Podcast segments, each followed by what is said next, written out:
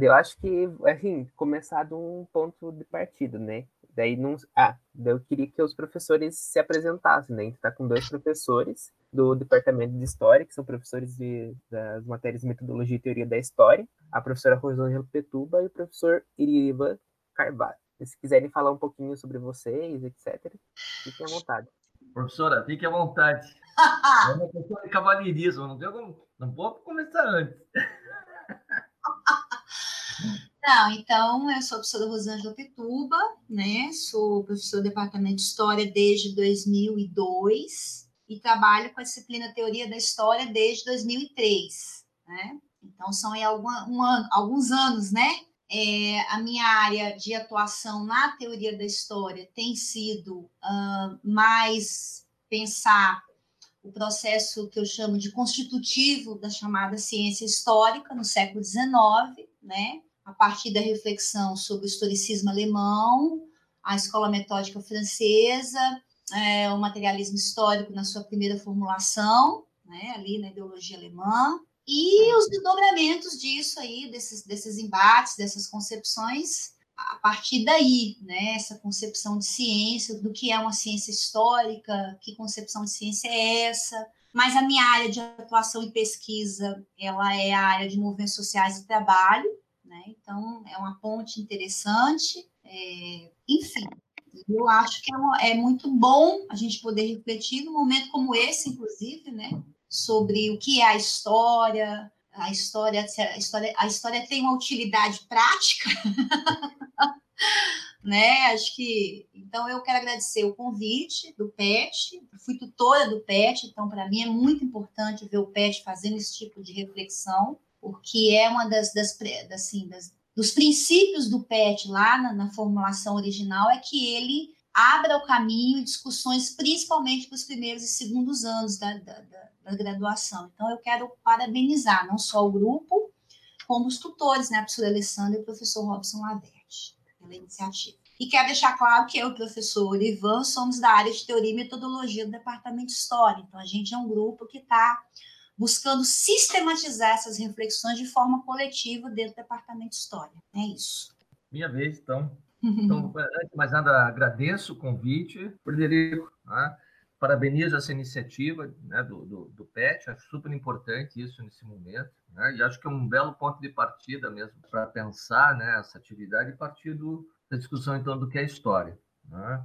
Então, eu cheguei em Ponta Grossa, né, num concurso que aconteceu em 2009, cheguei em 2010, né? Então, agora em, em, em agosto, né, 31 de agosto fez 10 anos já, uma década de, de Meu Deus. É. e veio trabalhando com teoria desde muito tempo, né? Porque antes de ir para Ponta Grossa, eu trabalhei muito tempo aqui, né? No ensino, no, no, ensino superior privado aqui em Curitiba e tal, né? Então comecei efetivamente na área de teoria em 98, né? E, e no, no ensino superior em 96.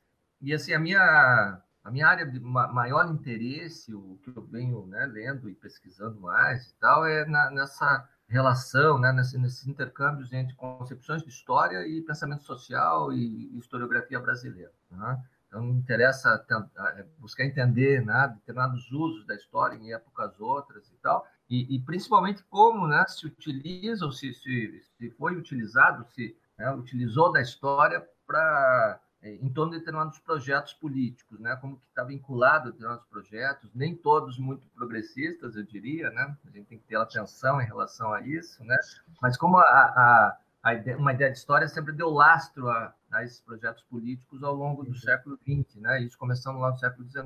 Então é um importância invetiva, né? Da, da concepção de história que a gente tem que estudar, a gente tem que enfrentar, tem que conhecer né? Tem que fazer a crítica, entender né, esses usos, porque eu acho que essa temática é uma temática que está tá aí, né? Está colocada. Acho que é uma questão que, que, permanece super importante. E quem tem que fazer esse debate são efetivamente são os historiadores, né? Não é não são outros grupos, não são outros, outros profissionais que vão voltar a esse tipo de discussão. Né? Que tem uma série de pessoas produzindo história que talvez não, não, não, não, não né, pensem da mesma forma do que da, daquela que os historiadores profissionais, né, ou, ou, acadêmicos pensam, né? Isso é um debate a ser feito. Agora, pensar as questões relativas aqui, que conhecimento é esse, né? Quais as suas, qual a sua importância, né? Quais as suas grandes questões, né? em, em termos de, de, de, possibilidade de produção, os seus próprios limites, né?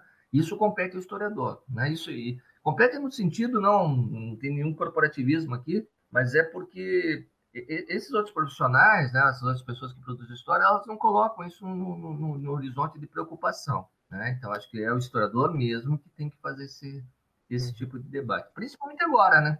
em função uhum. de tudo isso que a gente está vivendo. Né? Eu acho que é isso. É, é, um tempo já de discussão de, de teoria da, da, da, história, né? acho que é um campo assim super sedutor. Né? Fico um pouco incomodado, sempre fiquei um tanto incomodado que alguns professores de história eh, desconheçam ou não gostem, né? não vejo importância. E aí, nem, de novo, né, nenhum corporativismo favor, né? Eu acho, sempre falo isso em aula, acho que nem todo mundo precisa se especializar no campo, né, nesse campo da teoria, mas não tem como desconsiderar, né? Então, há uma tradição na ideia de história, né, que, que se relaciona, né, com os chamados pressupostos teórico-metodológicos, né, que vai para além do gostar ou não gostar, né? É parte constitutiva da própria do próprio campo disciplinar, né? Então assim, posso dar aula de qualquer de qualquer área, mas eu não posso desconhecer o, a forma como é possível a produção desse conhecimento. Né? O que, que é viabiliza e, principalmente, o que, que autoriza esse, esse conhecimento. Às vezes eu me pergunto, Frederico, se parte do que a gente está vivendo de, de, dessa crise, né, da, assim, da própria autoridade da história, não, não venha disso, entende? Porque muitas vezes os professores, os, as pessoas da área mesmo, os professores, pesquisadores, têm uma enorme dificuldade de fazer um debate, né, um mínimo debate teórico. Né? Porque assim, são grandes pesquisadores na, na, numa dada disciplina, mas com pouquíssima bagagem na discussão epistemológica, né? E isso me parece, né, que fragiliza aquilo que está produzindo. Né? Então acho que é um, é, são discussões que a gente tem que enfrentar, mesmo que não vá se especializar na área. Não tem como escapar delas. Então, é. Sim. Eu acho que daí começando desse ponto, é interessante pensar assim, do modo geral, o que é história, né? Porque tem muito no senso comum pensar que história é estudo passado, né? Assim, qual que, principalmente pensar principalmente as principais diferenças entre a produção de uma história na academia, é, em detrimento da disciplina de história que a gente tem, né, no ensino médio, fundamental. Elas se interligam, é claro, né? Mas existem diferenças nela. Daí eu queria também pensar assim como a gente chegou, né, nos dias de hoje é, com essa concepção que tem de história, né? Que ela é diferente do, século XIX, que é diferente de antes. Então, acho que é, dá para os professores comentarem um pouquinho sobre isso. Uhum. Quer iniciar, professora? Quer. Eu vou começar, então a gente pode fazer Silva. Vamos fazer aí a. É, eu vou começar um pouquinho falando do século XIX, desse processo de constituição da disciplina histórica e uhum. de quais são os dilemas que estão colocados nessa concepção de história. E aí depois acho que você mesmo, na, na área da teoria, né, pega os dilemas posteriores e aí a gente tenta fazer um fechamento do ponto que estamos hoje.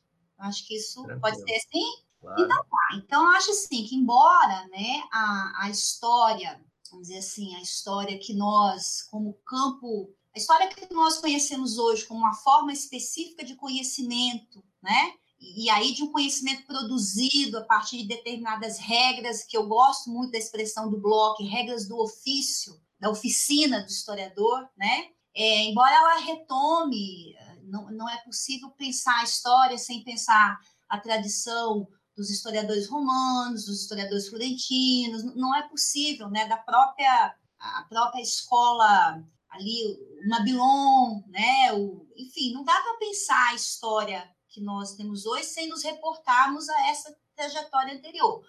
Contudo, o campo da, do, da história, a chamada história científica, né, a disciplina histórica, ela se articula é, a partir, se sistematiza, não vou dizer se articula, mas ela se sistematiza a partir do século XIX e a partir de um movimento que eu acho muito importante, mas assim, às vezes superdimensionado, ou às vezes superestimado, porque tem essas coisas, né? Tem gente que, que é o, o historicismo, né? O historicismo alemão, depois com suas ramificações na, na escola metódica francesa, e os diálogos que você tem também do marxismo, do chamado materialismo histórico dialético. Agora, uma coisa que com o tempo a gente vai entendendo, e isso é uma coisa que me incomoda bastante, assim, essa história ciência que surge no século XIX, ela dialoga com um modelo de ciência e com um modelo de conhecimento científico que é o modelo oriundo das ciências naturais, né? Que é o modelo oriundo da chamada, cujo ápice de, de, de, de, de referência é a física newtoniana, né?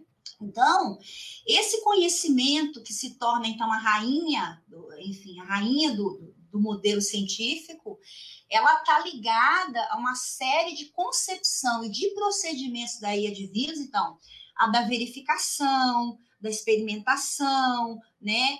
É, e a história, ela surge como ciência no diálogo com esse modelo de conhecimento. Né?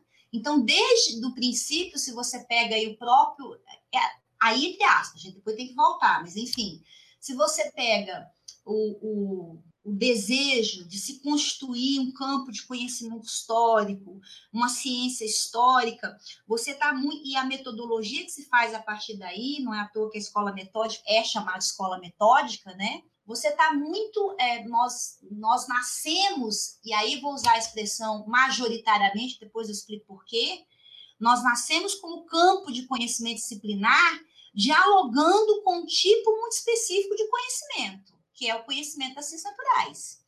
E isso vai marcar profundamente a nossa constituição enquanto, enquanto disciplina, enquanto conhecimento, e vai dar, vai, eu, eu, eu acho que esse modelo constitutivo é o que vai dar, é, como, diz, como diria minha mãe, pano para manga para todos os embates e reflexões e redefinições que nós teremos que fazer ao longo das, dos séculos seguintes, das décadas seguintes, e acho que ele também está na base, esse modelo de diálogo, e ele também está na base de algum dos, pasmem, né, dos processos de, de, de, de, de reafirmação ou de crise de identidade e de valor social que não só a história, mas as ciências humanas passam nos séculos, nas décadas seguintes, né?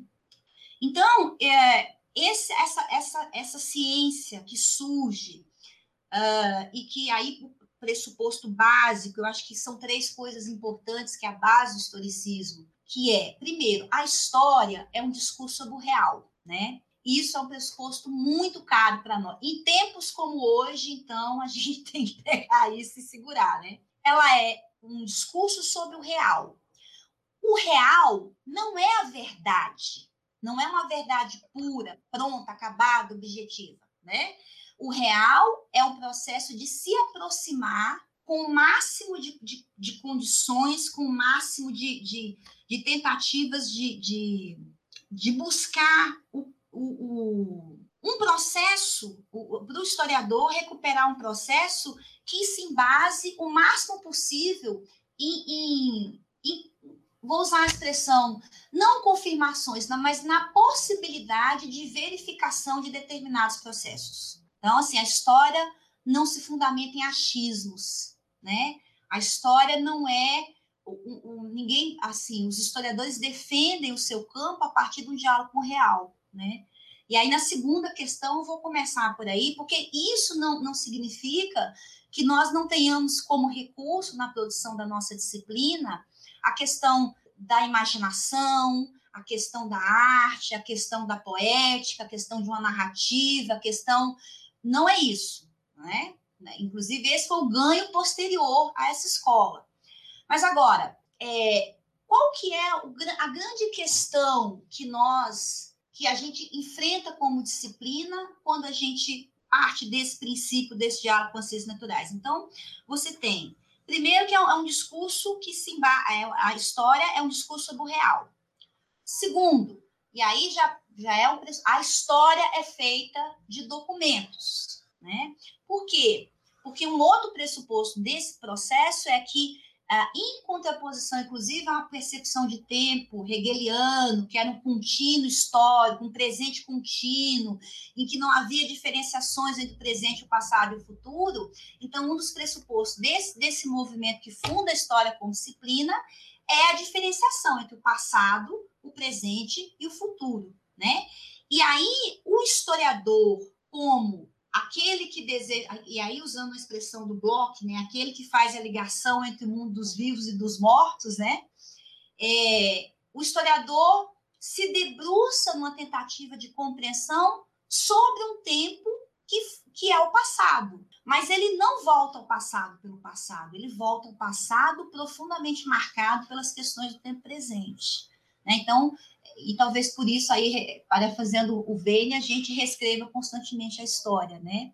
Então, agora, qual que é o problema que eu já quero puxar aqui, né? E que eu acho que, por exemplo, é, tem essa linha do pensamento da constituição do, do conhecimento histórico no século XIX, que é muito ligada pelo, com o diálogo, com, com o modelo das ciências naturais, Daí você vai dar aso a dizer que a história do século XIX é uma história positivista. Eu discordo.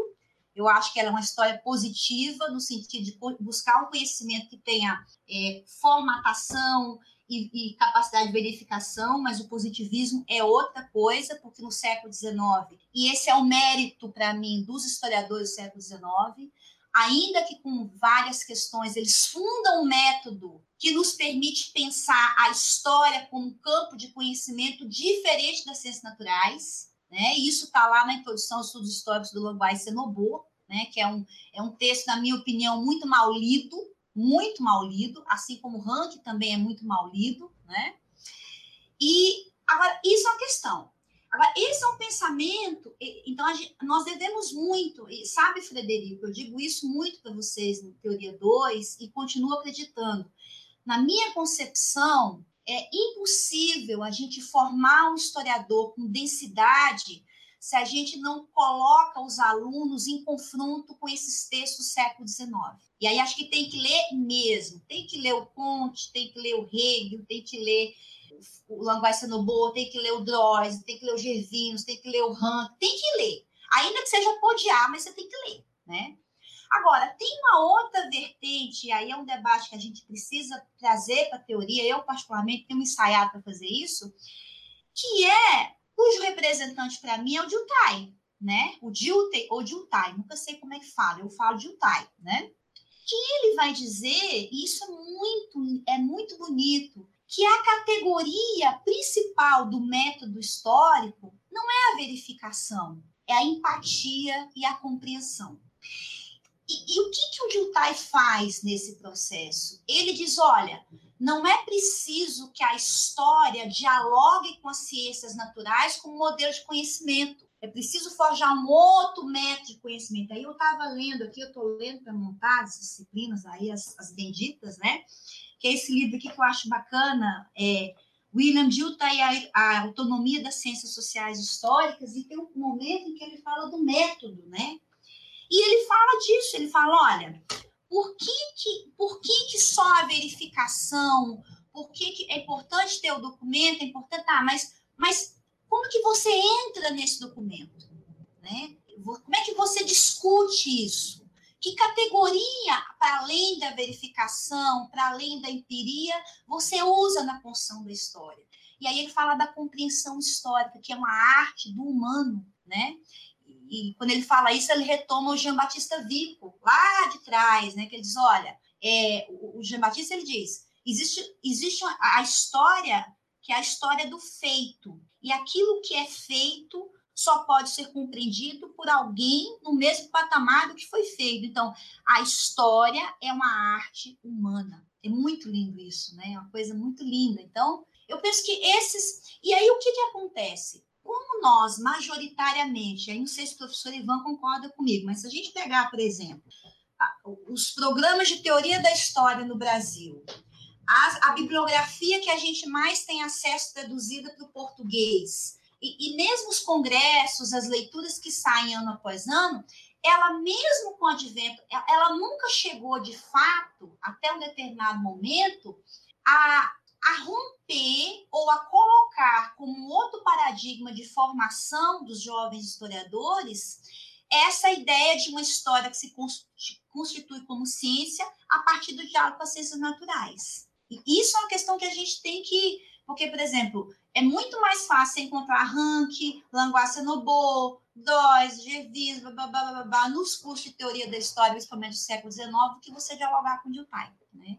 Então, eu penso que essas, essas tensões, essas, esses refinamentos, essas readequações que diz respeito à compreensão, ao, à questão da compreensão, da empatia, da poética, da narrativa, das representações, isso tudo é, todos os dramas que a gente tem como os dramas assim entre aspas, como historiador de se repensar, de se, ele vem, na minha opinião, isso depois de 20 anos, né, que eu, eu acho que tem muito a ver hoje com essa com essa maneira como nós adotamos de pensar a constituição da disciplina histórica. Eu acho que pensá-la a partir de uma, de uma conversa com a ciência, de um conhecimento objetivo, que busca objetividade, mas não busca a verdade, né? São categorias diferentes, né? Que busca a, a de certa forma entender que a imparcialidade não é neutralidade, isso também o Rand coloca,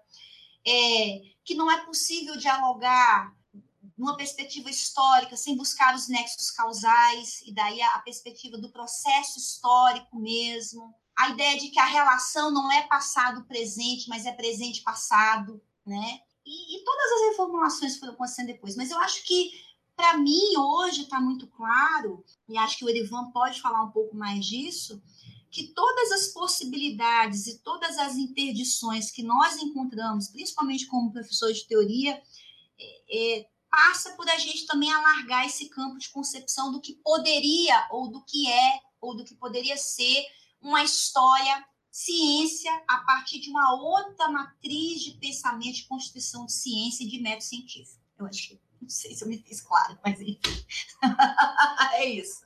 Vou ficar por aqui. Clara, Clara, professora.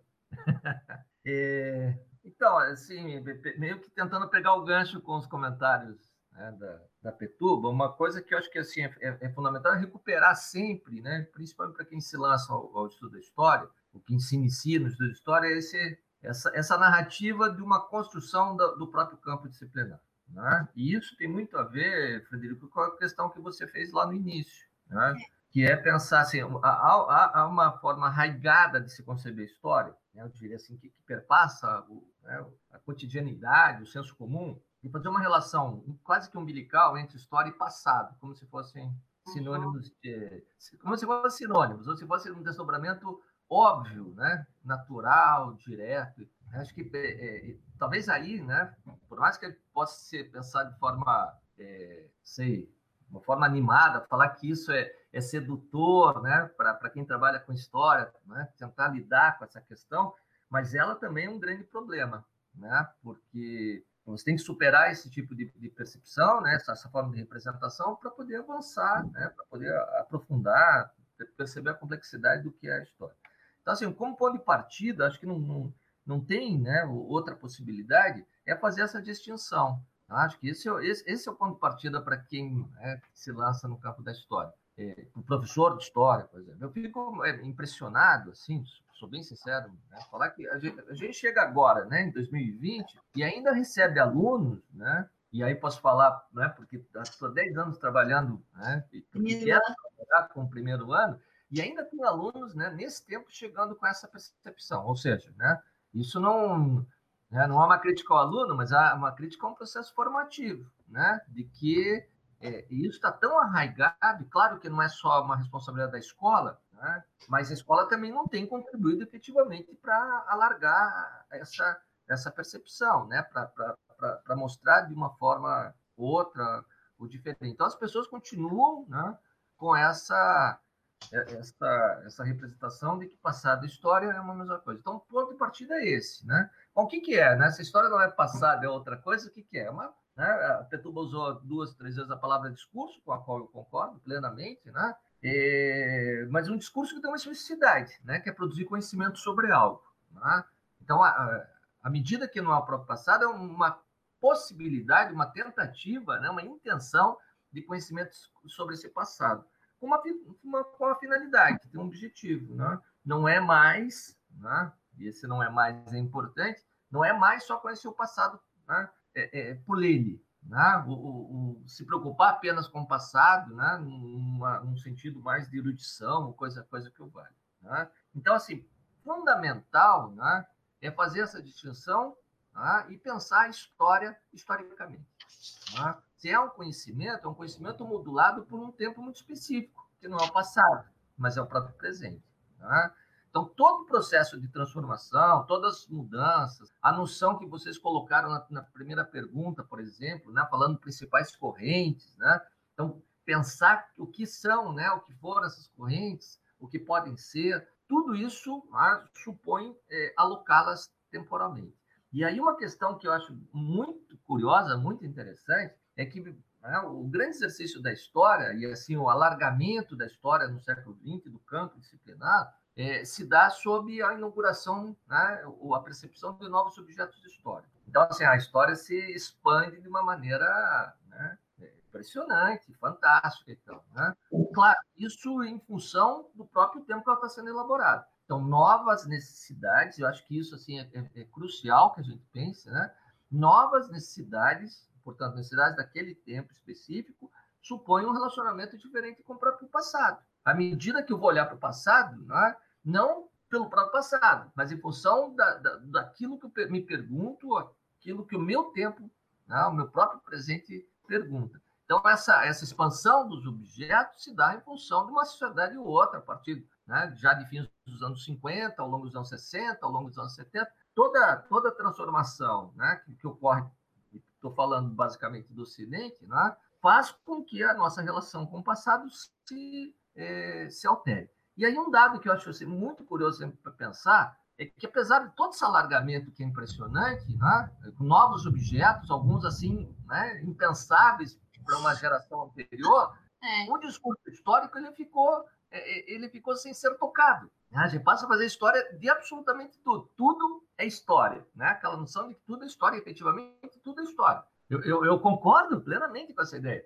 Mas por que essa dificuldade? E é uma pergunta, né? Por que essa dificuldade do historiador em problematizar o seu próprio campo? Tá? Uhum. Então, claro que é, é, isso não é uma questão só epistemológica, ela não é uma questão só filosófica, ela é também uma questão política. Né? À medida que você se indagar sobre o teu próprio campo, né, pode mostrar as fragilidades do teu próprio campo. Isso é básico. Né? Então, é muito mais tranquilo, por exemplo, né, é, você reivindicar um elo de tradição com antiguidade, né? e aí volta ao, a, aos pais fundadores, às tradições né? do mundo clássico. Então, isso é, isso é muito mais, né?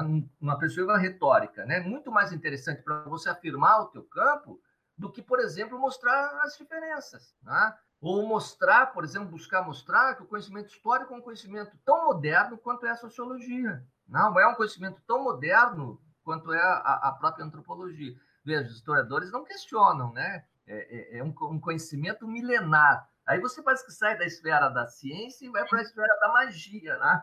É, é milenar, você volta à Grécia e tal. Vamos pensar assim, né? É, é se, se, a gente fazer uma história intelectual da antiguidade, né? do, do, do, do mundo medieval, por exemplo, né? se fosse possível, se quiséssemos fazer isso, e isso já foi um grande projeto né? para outras décadas, até a década de 50 a gente acha esse tipo de empreendimento, mas se fosse se fazer isso hoje, né, e mesmo essas que foram realizadas, quando se trata de mundo clássico, né, de antiguidade clássica ou mundo medieval, quando a história aparece, e aparece menos no mundo medieval, ela é um capítulo. Né?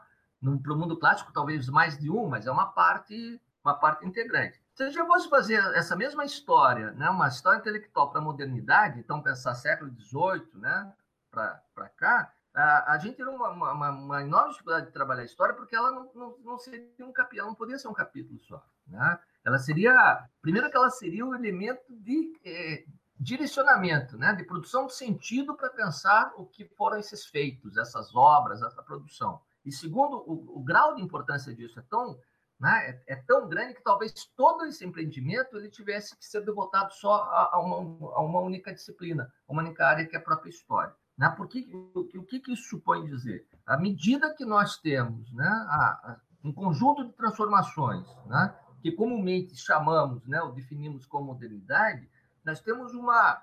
Se, se assiste né, um, um, lento processo de construção de uma nova relação com o tempo. Tá? Então, isso é chave, isso por exemplo, é, é, permite né, que, que, a gente entenda essa, esse comentário que a Petuba fez antes em relação ao próprio Hegel. Né? Então, assim, a, a possibilidade que você tem com a modernidade de você perceber distinções temporais. Isso que parece tão óbvio e às vezes é até difícil para a gente entender. Pô, mas como assim?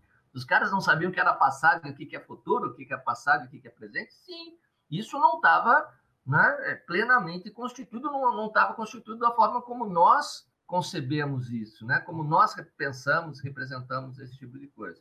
Né? Você tinha um tempo que se distendia num processo de ligação né? quase que umbilical entre é, passado e futuro, não eram coisas distintas. Né? Tanto é que você tem uma narrativa né, que estabelece uma linha de continuidade. Né? O que, que a modernidade instaura? A percepção temporal das diferenças entre passado, presente e futuro. E isso é uma alteração do ponto de vista né, do intelecto, da, da, cultura de forma geral, das mais extraordinárias, né? questão que nem sempre a gente percebe. Isso permitiu, por exemplo, que a história se transformasse, a, a disciplina de história, o conhecimento histórico, se transformasse numa força orientadora. Então, tudo passa a ser explicado historicamente. Né? E esse é o ganho. Daí, né, o comentário da Petuba sobre o século XIX, essa importância do século XIX. É só a partir do século XIX que se faz essa leitura de que tudo tem uma história. Né? Claro que para o século XIX esse tudo é muito limitado. Né? Eu estou falando aí de uma, uma determinada forma de cultura, uma determinada forma de arte, e principalmente né, a, a ideia de uma política é, institucional, então na né, política do próprio Estado, dos Estados nacionais e das suas instituições. Né? Claro, depois a religião, o direito, que vem a, a literatura, super importante, tudo passa a ser visto numa perspectiva temporalizada. Né? Então se instaura uma nova ordem, né? depois chama-se uma nova ordem de tempo, e se aprende o mundo a partir dessa perspectiva que é da, que as coisas são criadas, pensadas, criadas e vão se transformando. Essa visão né, de história que o século XIX adota, apesar das diferenças de entendimento disso. E aí faz o sentido, por exemplo, a Petuba já citou a, a expressão historicismo, né? E isso permite a gente entenda o que é a ênfase no passado, a ênfase no, naquilo que é histórico. Né? Então, a, a, percepção de que as coisas têm historicidade, elas são criadas, elas aparecem, elas são formuladas, e né, elas, elas tendem a se transformar. Claro, né, a maneira de se entender isso né, varia aí sim de tendência historiográfica para tendência historiográfica. Mas para além disso, né, para além dessas tendências, é como que o próprio Ocidente, a chamada modernidade, passa a pensar a, a, a sua relação com o tempo. E isso né, autoriza a história. A história ela, ela se constitui a partir daí. Por isso é um saber moderno. Né? A relação com os é meramente retórica. Petuba? E eu acho que essa questão do tempo, né? O Márcio Ornac, a professor da geografia, mandou para mim um texto esses dias que fala sobre a nova percepção do tempo, né? Enfim. Mas, assim, o que é fundamental para a gente também no campo é, é, pensar que essa, essa perspectiva de um tempo, de, de diferenciação entre as temporalidades, ela é fundamental na constituição daquilo que a gente chama de método. Sim, sim, sim. A é? nossa relação de todo o conjunto do conhecimento. Exatamente. Então, assim, essa coisa do tempo, e, e, é engraçado que o, eu não sei se é o Reis, quem é que fala em algum desses livros aí que a gente costuma ler, que todas as, as concepções de história, todas as chamadas, chamadas escolas teóricas, ao se colocar em cena, elas tiveram que repensar, tiveram que se que lidar com a questão do tempo, né? Claro. Só que quando você fala na sua, e aí acho que vou te fazer essa provocação, né? Quando você fala que é, a gente, como historiador, tem muita dificuldade em repensar o nosso próprio ofício, a, a nossa própria a nossa própria prática, eu acho que a gente também tem uma dificuldade, porque é, essa dificuldade está muito ligada. Então, a gente conseguiu avançar na questão dos métodos, da, da, dos objetos, a gente conseguiu a, avançar na questão do, do, dos, dos documentos, a gente conseguiu avançar na, na questão das abordagens, mas essa, essa lida com o tempo que é aquilo que o Mark Bloch fala, que o tempo é o fenômeno, é o, é o plasma onde estão engastados todos os fenômenos históricos, né? Eu acho que isso a gente não conseguiu, essa reflexão a gente não conseguiu produzir ainda. E aí, acho que um cara como o Bartog, lá, né, nos regimes de historicidade, dialogando com um outro cara que foi colocado por muito tempo como a histórico, que é o Levi-Strauss, no que da questões das sociedades quentes e frias, quando a gente retoma isso, aí as coisas começam a ficar. Eu, eu acho, não sei qual é a sua opinião, mas eu acho que a gente, por exemplo, qual que é hoje a, a, o sentimento de vertigem? É um sentimento de vertigem, é um sentimento de impotência que nós temos como comunidade historiadora de enfrentar o revisionismo histórico, principalmente em termos da história brasileira. A gente tem alguns elementos que a gente não consegue articular. Não sei o que, que você. E acho que a noção de tempo é uma delas. Não sei o que, que você pensa disso. Então, é, é para mim é isso, assim, aí eu, eu sigo a, uma observação que é do Michel de Certeau, né, que o tempo é esse impensado da história. Então, ele, ele é o elemento crucial, né, o elemento que, que norteia todo esse trabalho, e ao mesmo tempo ele é um impensado, porque o historiador não se, né, não se voltou a ele, com um agravante que é partir de uma noção quase que naturalizada de tempo, que é extremamente grave para se pensar isso. Né? E, e, e veja, né, é, talvez isso, Petuba, né, mostre uma certa fragilidade da constituição de um tipo de discurso modelar em termos de ciência histórica. Né? Exatamente. Né? Porque assim, o, o, o, debate sobre o tempo, né, por mais que a gente possa falar em, em numa aliança né, com determinadas áreas, como, por exemplo, a recorrência à antropologia para pensar a problemática do tempo e tal, mas, inevitavelmente, vai te levar para um debate que é abstrato, né? vai te levar para um campo de elucubração e, portanto, né, vai é, é, clamar pela, pela, pela discussão filosófica. E aí eu volto a essa questão anterior, né, que é como que se estabelece uma história da historiografia né? e como é importante voltar isso numa perspectiva crítica né? e perceber como que foi sendo modulado um discurso que é o discurso que nós adotamos, ou desdobramentos desse discurso. Então, né? então assim, por mais que a gente fale né, do, do dos ganhos da, da, inovação, da renovação, né, que, que, acontece no século XX, a gente também tem que partir de uma perspectiva que é crítica em relação a isso. Né? Volto a insistir na ideia de que é o presente que está modulando esse olhar. Né? Então, a, a exigência de história, a necessidade de história, as relações com o passado, a, a, possibilidade de ampliação de objetos, né? a par disso, o uso de novas fontes, né? inéditas, diferentes e tal, tudo isso deriva de uma exigência que está posta no próprio presente. Né? Então, são necessidades presentes que, que, fizeram isso. Agora, a parte disso, gente tem que ter criticidade também com todo esse processo de inovação. Né? E aí é curioso, né, quando a gente começa a aprofundar nessas leituras, né, quando a gente se aprofunda nessas leituras, e, aí não é questão de especialista, mas seria uma exigência de todo historiador, é, é, é como, por exemplo, discurso do século XX, ele tem vínculos né, com aspectos daquele discurso do século XIX, que, né, ao mesmo tempo, era combatido, foi combatido por esse século XX. Essa ânsia da cientificidade, né, e, e ânsia aí num sentido talvez mais pejorativo que qualquer outra coisa, essa ânsia que, que, se tem, que se vê, ela não é abandonada pelo século XX. Né? Isso está posto no projeto formulador do, do, da, da, disciplina do século XIX, por esses três diferentes é, tendências que a Petuba citou, e a gente poderia, né, com certo poço de sistematização, pensar em três diferentes historicismos, né?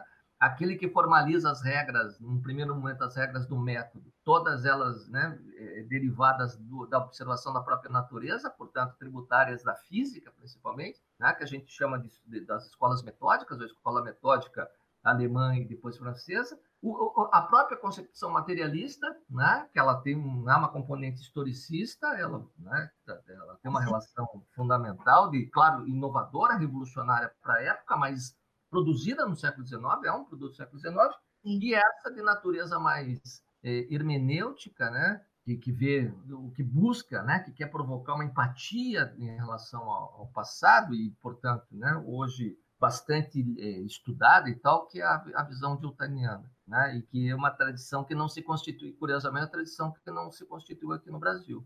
Né? Então, já poderia sistematizar três né, vertentes, claro que não se resume a isso, porque cada uma deriva né, para várias outras, mas teríamos três, três, três visões. Parte disso é, é, combatido, não vai ser combatido, principalmente aquela que é hegemônica no século XIX, que é a, a metódica né, pelo processo de inovação do século XX, principalmente pela corrente de análise, né, pela primeira geração.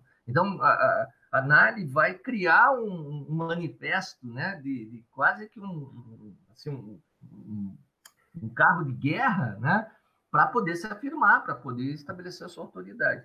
E, e, muitas vezes o quê? Fazendo a crítica né, àqueles elementos que eram os elementos cruciais dentro dessa perspectiva metódica. Né? Por, por exemplo, acontecimento, a ênfase no político, né, a forma como se faz fontes e tal. Mas nunca né, você vai encontrar, e, e talvez o texto mais, né, onde isso aparece de forma mais clara e sistematizada, que é o texto do Bloch, você vai encontrar uma, um repúdio à questão metodológica. Ao contrário, é uma afirmação da questão do método. Então, a, a, o método, né, o problema do método, e aí é uma questão mesmo, o problema do método, ele se coloca para a formulação das diferentes concepções de história, em detrimento, né, voltando àquilo que eu estava falando antes, em detrimento dessa especulação filosófica, em detrimento do debate filosófico, em detrimento né, de, de, desse diálogo que é fundamental para a história e que é uma parte que falta na questão 2 aqui que vocês formularam né? que é a pergunta: o que, que a história tem de ciência e o que tem de arte? Filosofia. Tem filosófico. É. Né? Acho que são três elementos, são, é, são três elementos que, que permitem uma compreensão talvez mais aprofundada do que é ou do que pode ser a história. Então, assim, perceba-se né, que como isso é interessante. Não se abre mão, né, porque abrir mão disso é, era seria a, a época um desserviço para a própria ideia de campo disciplinar, então não foi possível, não se, não se tem nenhuma intenção em abrir mão da, do debate metodológico. Qual que é o problema? Que a gente passa a avaliar, efetivamente, a gente passa a avaliar a história pelas questões metodológicas. Né? Por que tocar nesse ponto? Porque, supostamente, a, a discussão teórica ela fica enfraquecida. Quando a gente fala em teoria, inevitavelmente, né, e, isso durante muito tempo, a gente atrela rapidamente, a gente né, quer colar na questão metodológica. Então, a gente, quando vai fazer um projeto, a gente trata pressupostos teórico-metodológicos. Então, é a força que a noção né, do, do, método, em função de toda, uh, toda a construção dos campos de saber, né, das disciplinas, acaba é, é, tendo para a cultura ocidental. Tá? Então, a, e aí, talvez, uh, voltando à questão, Petuga, está o problema dessa discussão em torno do que é o tempo. Né? Porque aí não, não é uma questão de método. Né? Eu não tenho como fazer uso de um debate é, metódico, metodológico para pensar tempo. Eu vou precisar de componentes que talvez sejam literárias, que sejam né, é, do campo estético, e, e, por certo, né, sem nenhuma dúvida, do campo filosófico mais do que qualquer outra coisa. Então, talvez isso explique, isso é hipotético, evidente, mas talvez isso explique um pouco né, por que, que a, o tempo ficou assim pensado da história. Né? E a gente percebe isso, eu sempre comento com né, os meus alunos isso, a gente percebe que não há uma proposta né, é, é clara no sentido assim especializada, digamos, né, do debate teórico em análise. Todo debate teórico de, de análise, ou ele está ligado aos manifestos, que é afirmar um lugar, a necessidade de você produzir um lugar, né, autorizar a tua fala, ou está vinculado a um debate que é bem específico do campo de trabalho de cada um. Né? Porque assim, o Bloch é um medievalista, né? o Febvre é, um, é um historiador da, é, da era moderna, né? da França do período moderno os debates que são formulados, os exemplos, né, se a gente fosse pensar né, mais detalhadamente, os exemplos que eles utilizam vêm de, de dentro do seu próprio trabalho. Então, é essa ênfase na construção metodológica. Não vejo, e né, só acho que é possível estar aqui hoje falando em disciplina, porque a gente teve a afirmação disso. Mas não dá para esquecer que há né, um, um, um enfraquecimento desse aspecto, desse, desse outro debate, que outras tradições, por exemplo, mantiveram que é, por exemplo, pensar a historiografia alemã. Né? O debate que ela promove, se a gente pensar né, historiadores diferentes, pensar um Kozelek, pensar um próprio Jorn Husen, é, tem muito mais a ver com, né, com um, debate filosófico, está na matriz da produção desse conhecimento, do que pensar a necessidade de você definir um objeto antes de qualquer outra coisa, para depois né, você é, poder fazer uma divagação mais de natureza mais teórica. Mesmo Paul Vine, né, que estudou fundamental, dá uma guinada nesse debate epistemológico no início dos anos 70, ele, ele é célebre por seu, pela, pela sua pesquisa como historiador da antiguidade, né, antiguidade clássica, o greco, greco-romana. Né, uma, uma bibliografia, inclusive, fundamental para se pensar Roma e etc. Então, a análise parece que afasta né, esse debate de natureza mais, talvez mais abstrata e tal. Ah. E aí, uma coisa que eu acho importante é pensar que a nossa própria Constituição, enquanto sistema universitário, e, e por exemplo, o, eu, eu, eu, nunca me esqueci de uma vez, deve ser 2007, 2008, eu estava começando a dar aula de teoria, né, no início, e teve aqui em Ponta Grossa um congresso internacional muito grande, o CIEL, e uhum. eles, naquele momento, eles trouxeram fizeram a grande feira do livro e trouxeram boa parte das editoras e colocaram ali no, nos seus stands, né? Assim. E eu, foi a primeira vez que eu me toquei para uma coisa que começou a mexer comigo. Eu procurei, e aí depois no Ampu de Londrina, eu também fiz o mesmo exercício, e eu procurei é, livros sobre teoria da história que não fosse o diálogo francês. E eu encontrei muito poucos. E assim, hoje isso muda um pouco, mas não como deveria. Então, se você pensa, por exemplo, é, é que, o, que a USP, por exemplo, recebeu o Brodel, né? Uhum. Foi Brodel, né? E que ele, ele já era uma, uma pessoa reconhecidíssima. Então, a influência da escola dos análises e, e, e aí acho que uma fala do, do Reis, que ele fala sobre a escola dos análises, que o projeto dos análises é o poder e história se confunde como luz e sombra, né? Que é uma disputa eminentemente política também. Eu acho que nós estamos uhum. muito marcados por essa por essa resistência. Aí me lembra, por exemplo, o professor Serri que faz um debate já antigo também no campo da história, dentro do departamento de história, quando ele diz a gente precisa parar de achar que o Rising é um teórico do campo da didática do ensino de história. Uhum a gente lê pouco. Eu tô até com um livro aqui, Teoria da História, uma teoria da história com ciência, e assim, e o, é, o, nível de profundidade com que eles vão nessa discussão do que é uma ciência, do que é um pensamento histórico, o que é uma epistemologia, o que é a lógica de um pensamento científico, é, é realmente uma coisa que a gente vê pouco na tradição francesa. Eu concordo com você. É. Agora, só uma outra observação que eu queria fazer para não perder o gancho, assim, você falou no início da sua fala, achei muito bacana, que assim, a gente precisa entender que essa história, como nós a entendemos hoje, ela é uma, ela é, um, é uma essência da, moderna, vamos dizer assim, né? E aí lembrar que, por exemplo, tem um texto do século XIX, de 1902, que é o do François Simian, sim, sim. histórico e ciência social, né? E que é importante dizer que boa parte das reflexões que vão abrir o cerne central do questionamento à, escola metódica, as concepções de tempo, de evento, de, não vem da história, vem do campo da sociologia. Então, assim, e aí ele termina esse texto com uma coisa que eu acho fantástica. Foi só assim, dizendo assim, mas esse questionamento, mas essa, essa produção dessa nova história será obra de uma nova geração de historiadores. Então, essa história que a gente tão que a gente fala, olha, a história dos análises, a revolução historiográfica dos análises, o cerne do questionamento dela não sai da história, vem da sociologia. E aí, é para a gente pensar esses, esses, esses elos, essas conexões que nos colocam em contato. Se a gente quisesse repensar, a gente vai.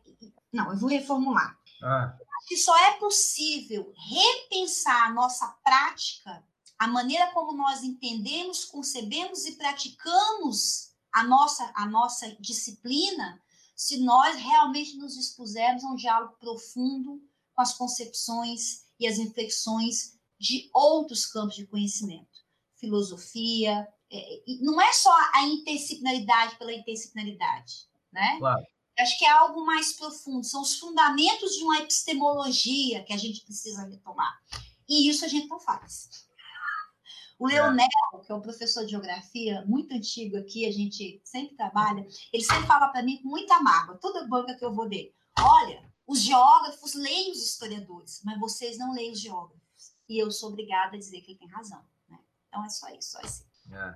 Agora, Petuba, será que eu, eu, também promover isso não é da, da, da margem a mostrar fragilidade? Pois é, mas como é que você avança? Não, não, não, não. Você não avança, mas eu, eu digo tornar isso claro, entendeu? Porque assim, eu, né, um, como exercício, quais são efetivamente os conceitos históricos que a gente trabalha? Históricos, né? desculpa, historiográfico. O que, que é invenção? O que é invenção da seara dos historiadores no ponto de vista de categorias e conceitos? E aí vai dar um vazio, porque a gente vai ver que grande parte do que a gente trabalha né, tem uma origem na própria geografia, né, marcante para um período de produção, parte vem da economia, em um outro momento, né? a sociologia como elemento né, fundador, porque a grande briga do bloco é essa, né? de que a história tem o um reconhecimento enquanto ciência social. É por isso essa ênfase excessiva no método, né? essa necessidade de estabelecer o um método. Exato. E aí né, a, a, possibilidade de emprego de, outros conceitos e modos de fazer, inclusive, de outras áreas. Quando a gente chega nos anos 60, por exemplo, antes tem a demografia histórica, uma, uma, um outro tipo de, de leitura de economia. Quando chega nos anos 60, é a antropologia, né? agora mais recentemente a antropologia específica, que é a antropologia hermenêutica, né? muito mais perto do nosso tempo a própria psicanálise, né? Quando os historiadores reivindicam os estudos das chamadas mentalidades, por exemplo, uma antropologia é né, basicamente a psicanálise. Ah, hoje, com todo o processo de inovação, a gente se volta para a teoria da literária, né? se volta para o estudo da estética. Agora, sim, exato. Agora, efetivamente, ah, isso é uma categoria histórica. Vejam, nenhum problema, mas é, é reconhecer como esse debate nos é fundamental. Onde que está, então, assim, pô, então para que história, né? Não, né? a grande questão é como pegar um conceito né, da, da ciência política, por exemplo, né, ou da economia, ou qualquer área, ou do, do, do estudo do cinema, e mostrar ou fazer uso disso para uma perspectiva que é histórica. Né? Como que eu posso pensar cultura popular, como que eu posso pensar uma produção ampliada chamada cultura de massas numa perspectiva né, agora histórica? Porque isso o economista não faz, porque não é da, da, da natureza do conhecimento da economia, não é necessariamente é o prioritário no próprio campo das sociologias. Né? Agora, é a matéria-prima, é o elemento fundamental para o próprio historiador. Então, aí eu acho que é um ponto positivo.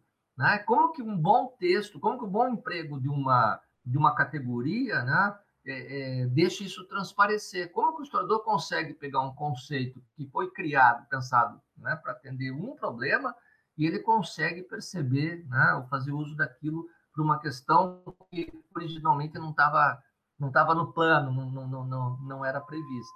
Mas também a gente tem que ter uma certa humildade de achar, né, de, de, de perceber que somos né, dependentes dessa, desse diálogo, né, totalmente tributários dessa, dessa relação. Tá? A importância do historiador não ler também teoria de outras áreas, né, de se voltar ao estudo, por exemplo, da sociologia, né, da discussão do, das teorias sociológicas, que é uma coisa que tinha que fazer, conhecimento da própria história da filosofia, que se lê cada vez menos, se lê muito pouco no campo da história. Né? Mas é, eu acho que assim, né, é, é, é perceber o lugar que isso ocupa no, no debate é, historiográfico. E para isso, Frederico, é recuperar essa discussão né, desses elementos que vocês hoje né, estão buscando fazer. Acho que isso é, é chave para o explorador, para ele entender o próprio lugar de produção do seu, do seu conhecimento. Né? Para mim é assim, é princípio. Né? A gente consegue avançar se conhece o já feito. Né? Se você conhece aquilo que já foi produzido, né, você tem muito mais possibilidade de avançar em termos do, do teu conhecimento. Né? É o ponto de partida de qualquer trabalho, né? Você tem qualquer projeto, por mais simples que seja, você vai fazer um levantamento bibliográfico. Eu tenho que conhecer o que já foi produzido para poder saber para onde eu vou.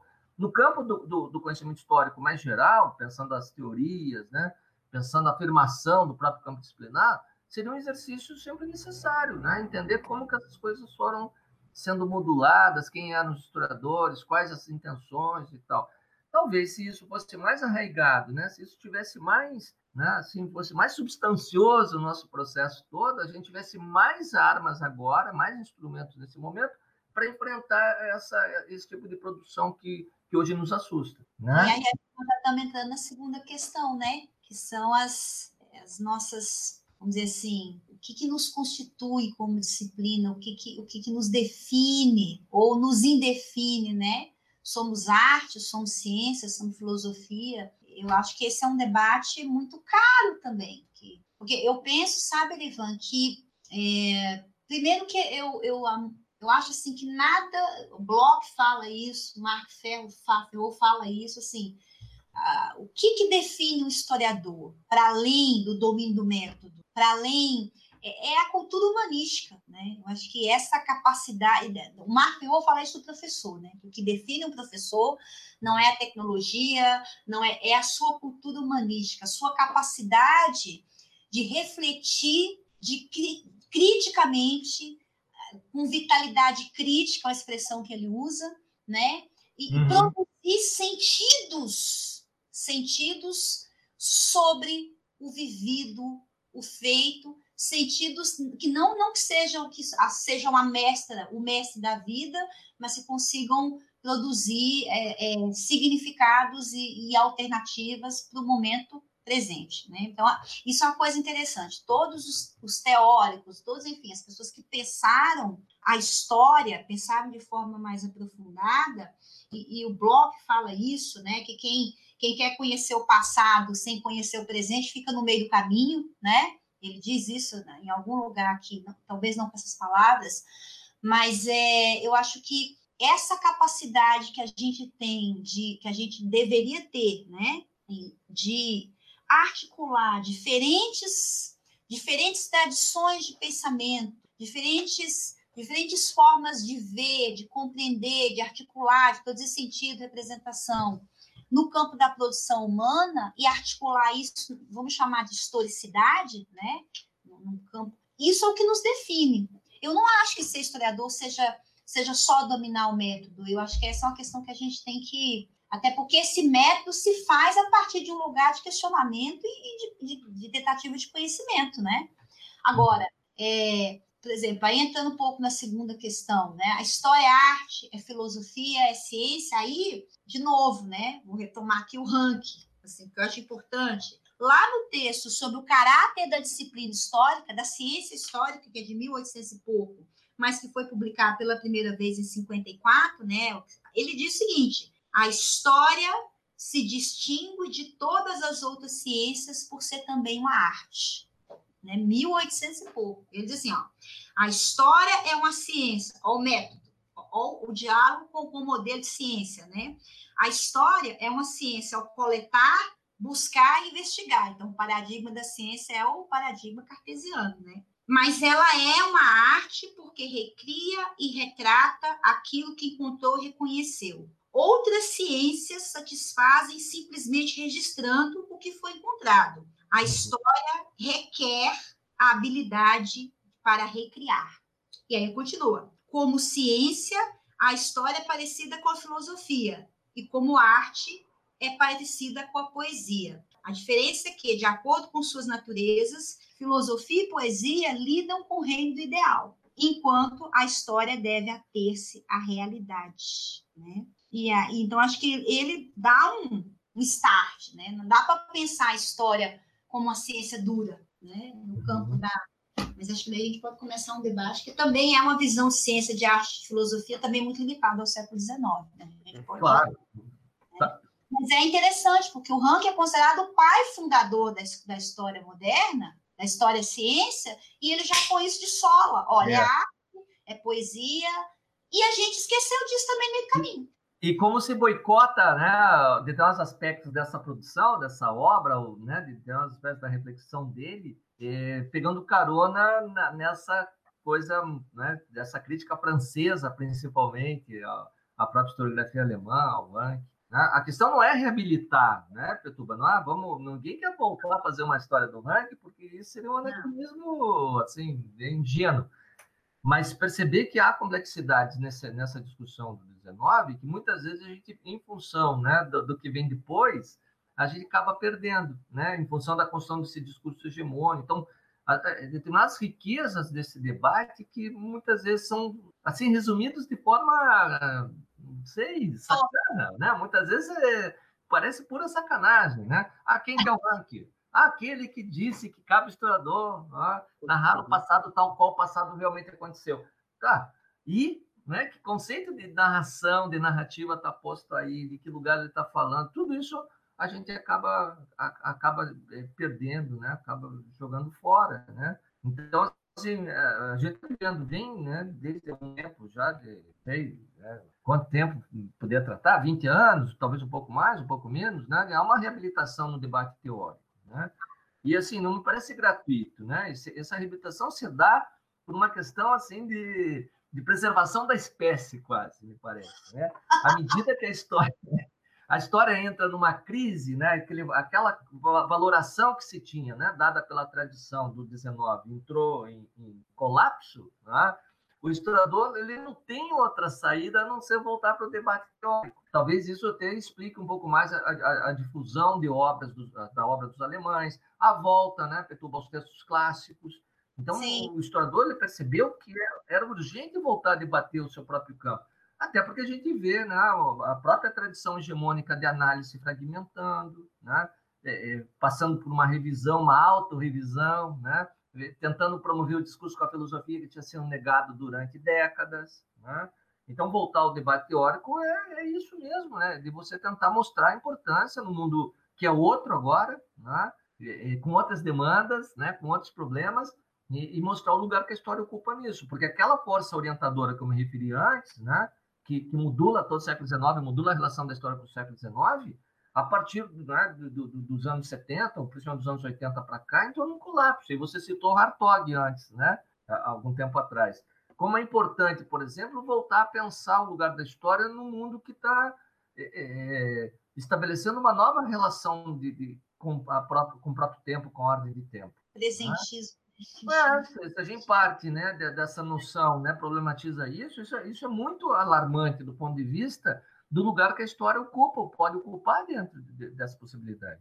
Não né, só em relação à própria área, mas os usos que se fazia da história, por exemplo. Né? Enquanto você tem a, a, a possibilidade de pensar, de reavaliar o passado para construir projetos futuros, né? quando você tem uma componente, inclusive, utópica, que permite né, pensar num futuro diferente, melhor, tal, a história tem um lugar, ela tem um lugar que é, está lá, né, dela, é, quase consagrado. À medida que sequer no futuro né, passa a ser um motivo de, de, de, de, de atenção, né, que as coisas se resumem efetivamente ao, ao, ao presente, nem isso né, a, a, história consegue resguardar. Muito menos, então, obviamente, falar né, do apreço em relação ao passado, um passado problematizado que me permitiria uma melhor compreensão do meu próprio lugar no presente e tal.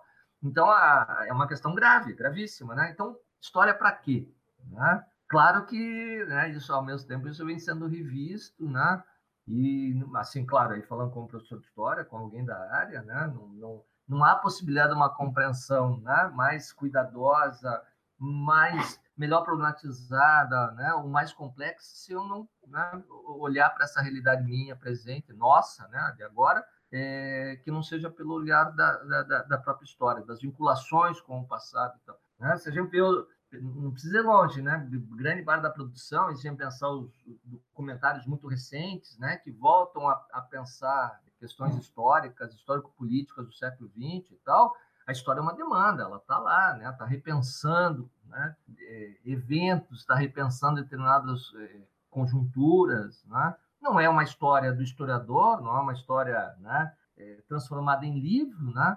Mas ela alimenta também toda uma relação com o passado e principalmente uma relação com o presente, que é um, dá até para dizer que é um revisionismo, né? Mas um revisionismo qualificado, digamos assim, né? Porque talvez seja uma das características da história fazer as revisões, né?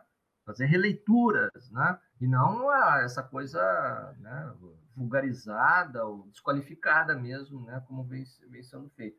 E, e pensando nisso, Pitu, voltando à tua questão, né? essa coisa da cultura humanística do historiador, né? também pensar como isso se modula, vem se modulando historicamente, né? num mundo que é devotado ao presente e hiperacelerado, né? como a sociologia vem trabalhando e problematizando para entender né, o que é isso, né, e, e, o lugar né, das pessoas dentro desse mundo hiperacelerado, também pensar né, o, o que, que é uma cultura humanística, né, o que, que é efetivamente a, a, a produção do conhecimento e tal. Né? Eu acho assim que, que a gente tem que tentar preservar e tem que lidar né, e, e tentar produzir uma percepção né, ética em relação ao passado mais do que outra coisa. Né? Talvez a cultura humanística ela dê suporte para isso, né? ela, ela permita esse tipo de coisa. Né? O, que, o que, que eu estou entendendo como uma, né? uma, uma, ética, uma, uma conduta ética em relação ao passado? Né?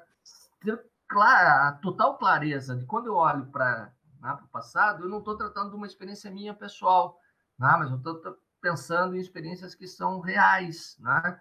pessoas eh, que existiram efetivamente e que sofreram, né, ou viveram coisas que eu não vivi e que não, não sofri. Então, assim, deveria ser né, um princípio motor de qualquer olhar para o passado, esse princípio. Tá? Por que, que eu estou falando isso? Pode parecer até ingênuo, tá? mas é que muitas vezes é, essas, essa, esses revisionismos, esses usos do passado que vêm sendo feitos agora, eles se utilizam de um instrumental que é efetivamente do historiador porque eles vão colocar lá fontes, vão falar em fontes, bibliografia. Geralmente tem essa coisa né, boba de colocar um doutor fulano de tal que nunca ninguém viu, né?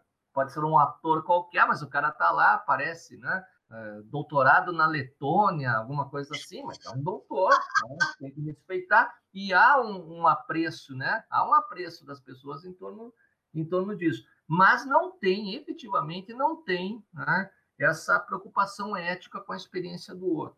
Isso me permite, por exemplo, falar que a escravidão aqui foi uma escravidão branda, né? de que a tortura não matou tanto, porque mais do que uma falta de conhecimento, claro, né, que nada disso é verificável. Né? Do ponto de vista da construção do conhecimento, eu não, não vai concordar com isso nunca. Mas antes já está uma questão ética. Né? Como que eu ouso falar de uma experiência que não foi minha, né? mas que foi real, que foi verdadeira, que como ponto de partida, mereceria respeito. Né? Claro que isso supõe uma posição política também, que não é a desses caras. Né? E aí é um saber político, né? e por isso talvez tão temido, né? o, o, que se busca enfraquecer tanto, porque não é um conhecimento né? que permite, é, que, que, como outros, outras formas de conhecimento, que, que, que, permite que isso fique de lado. A questão é essa. essa né? Então, é, é, é uma forma de conhecimento comprometido desde o seu início. Tá? À medida que eu olhei, olho para uma dada realidade, busco lá para uma dada realidade, isso já está revelando minha minha posição, a minha postura, isso é inevitável. Isso acompanha a própria produção do conhecimento. Né? Isso não quer dizer que não se possa fazer ciência. Se pode, é assim que tem se, se vem fazendo ciência né, no Ocidente há, há, há décadas. Né? Mas é um saber comprometido. Né? Ele já supõe um lugar a partir do qual né? eu estou olhando a partir do qual eu vou falar e, e, etc. Eu, particularmente, acho isso mais sedutor de todo esse conhecimento. Né? Não vejo que um Setor, né? Oi? Nada paga, tem que lembrar o setor, né? Nada paga a particularidade do lugar social de onde eu falo. Né? Sem dúvida. É, é isso, né? É isso. Não tem como você negar. É, é, é, é é, é onde está se sustentando todo o edifício, né? É a partir dele que eu vou falar do método, a partir dele que eu vou falar da teoria, é a partir dele que eu vou falar de fontes, mas né, o que comumente a gente vê é uma inversão disso, né? Se pegar os manuais, né, Petuba? É, é a primeira uhum. coisa que vai se falar é o método, né? é o debate interdisciplinar, é a riqueza das fontes e tal. Mas essa conversa, né, de que qual é o lugar do historiador, ele está falando de onde? Ah, ele está falando, uma, da, tá falando da academia, ele está falando da universidade, ele está falando ah, a partir de um outro tipo de grupo, uma outra vinculação, está falando da rua. Né? E isso são questões que a gente acaba meio que apagando. Né? E isso com um preço muito grande, de, de não reconhecer que existem outras modalidades possíveis de história para além da nossa. Né? O que a gente teria que fazer é mostrar né, da, da da, eficácia desse, dessa nossa produção, da sua importância, né, da real importância. Né? Por muito, há, há, muito tempo, não, Betuba, até muito recentemente, você ia falar com os colegas, falava com, e eu, por muito tempo, bati dessa maneira, né, faço a minha culpa, mas não ia me preocupar com o que estava rolando nos blogs, o, o que né, Brasil Paralelo estava supondo em fazer, porque não era, né, era outro tipo de história, outro problema. À medida que você vê essas coisas crescendo, você, principalmente quem está na área de teoria, vai ficar em alerta, vai começar a, a ter cuidado e tentar entender o que está tá pegando. Mas até hoje, você vai para congresso, fala com os colegas, ah, viu aquilo? Não, me recuso. Ah, de colegas, não, me recuso a ver. Tá, é. E, aí? Tem que tomar um envolve, né? Para segurar o enjoo e depois tu vê, al, né? Al, alguns, né, Petruba? alguns, é. Mas, é, mas eu penso assim que é, para quando a gente pensa que está falando aí para essa vou usar um termo já que eles nos chamam de dinossauros vamos chamar de meninada então né para essa uhum. meninada aí eu acho assim é, para mim uma das coisas mais fundamentais uh, e isso o Lucian Freire falou né naquela naquele manifesto Passear Vento que ele escreveu que a tarefa dos historiadores é explicar o presente aos homens do presente eu acho isso fundamental, assim. Isso tem uma carga é, muito violenta, assim, na minha concepção pessoal. E eu acho que essa, essa nossa relação, eu preciso fundamentalmente, e aí, talvez, é, pensando nessa perspectiva do, do, do, que é o historiador hoje, para que, que serve o historiador hoje, para que, que serve a disciplina histórica. Primeiro, a gente tem que entender que, por exemplo, nós travamos, nós adentramos o século XXI nesse país tentando o reconhecimento da profissão de historiador. Uhum. Isso por si só dá uma tese né? De, de qual é o lugar da produção, da importância do conhecimento histórico do historiador na sociedade brasileira, para dizer o mínimo. Só para dizer o mínimo, para ficar por aqui. Então, outra coisa que você alia isso é a, é a ofensiva sistemática de todos os governos, quase todos os governos estaduais e do nacional, né, a diminuir a importância formativa da história nos, nos currículos de primeiro de ensino fundamental e médio. Uhum. A outra coisa que a gente tem que pensar é a campanha difamatória, difamatória em torno das ciências, é, em torno das ciências humanas, principalmente aquela que é produzida dentro das universidades públicas, né? Então, o, o a, o corte de bolsa, a desqualificação dos professores, a perseguição dos professores. Nós, nós estamos sendo perseguidos. Eu acho que isso precisa ser público. Nós temos colegas que estão produzindo autocensura. No meu campo, por exemplo, que é o campo dos movimentos sociais do marxismo, tem muita uhum. gente que está pondo mais classe, a, a, categoria classe nos seus projetos, porque ele vai se ferrar, ele vai perder verba, né? Então, assim, o que, que fica para vocês, para os nossos alunos que estão em formação, que pretendem vir para o campo da história? É, eu entendo que é, é fundamental pensar o nosso tempo. E acho que um dos campos de conhecimento que mais é, tem um, eu vou usar aqui uma, não é uma expressão muito boa, mas enfim, que tem um, não vou usar o que eu estou querendo, fica muito feio, mas que tem é, instrumentos, que tem habilidades, que tem para pensar isso é a história, né? Não porque nós tenhamos fundado um, um, categorias, como disse o Erivan, porque categorias específicas, métodos específicos, mas porque está é, muito mais ligado à, à nossa capacidade de articular intelectual e teoricamente as dimensões entre o vivido e as dimensões entre o vivido, né? E a produção de conhecimento sobre isso, o vivido socialmente. Então, eu acho que isso é fundamental. E, eu acho que é uma, é uma profissão muito digna, né? Nós seremos muito atacados ainda, eu acho que vocês estão ter dimensão disso. É, vocês, geração nova, terá muito menos aulas de história do que eu tinha quando comecei a dar aula no ensino fundamental. A gente pensa muito isso. Agora, aquilo que não incomoda não é atacado. Né? Como dizia minha mãe, a sábia dona Carminha, né? É prego que muito se, se destaca, leva a martelada primeiro. então, assim, acho que pensar isso, as dimensões do conhecimento histórico, né? A importância do, do historiador, do o Chateaubriand, eu, eu, até, eu até anotei aqui, que é um cara que escreve, ó, 1807, deixa eu ver, é, ele diz assim, ó, quando, isso aqui para mim está lembrando bem o período atual, né, quando, no silêncio da abjeção, só se ouve o retinir da corrente do escravo e a voz do delator, quando tudo treme diante do tirano e é tão perigoso estar em sua graça quanto merecer sua desgraça, aparece o historiador, encarregado da vingança dos povos. Chateaubriand, 1807.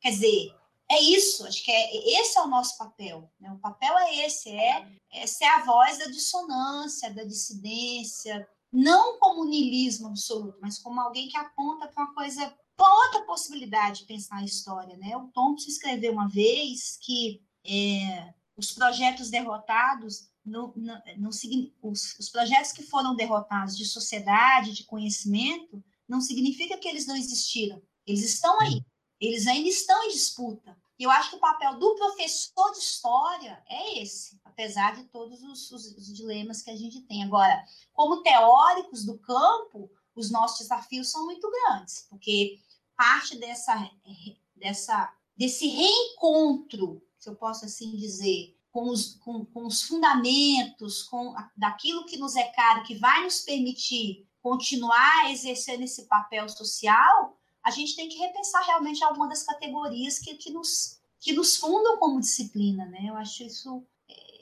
e acho que é isso. É, é, apaixonante. É complicado, mas é apaixonante. Agora, isso de, deveria ser um exercício contínuo, né? A gente sempre está repensando o, que, o que fundamenta, né? o, que, o, que, o que sustenta o próprio conhecimento, né? Eu, assim, o que a gente está vivendo, né? É, claro, atroz, terrível. Acho que existem tem a coisa que é geral, ataque às universidades é, é, é no mundo todo, né? Porque a, a as ciências humanas, né?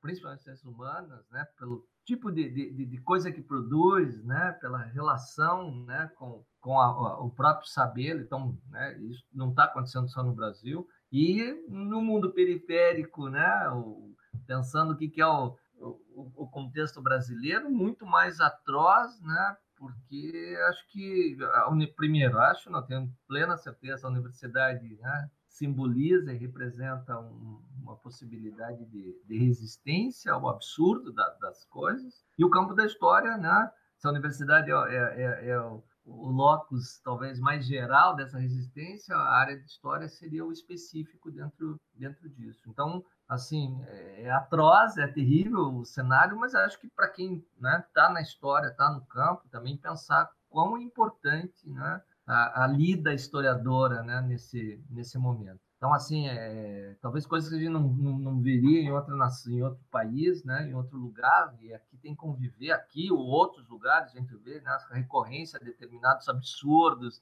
a determinadas narrativas né, que deviam estar, tá, ser já mais do que exorcizadas, né? Uhum.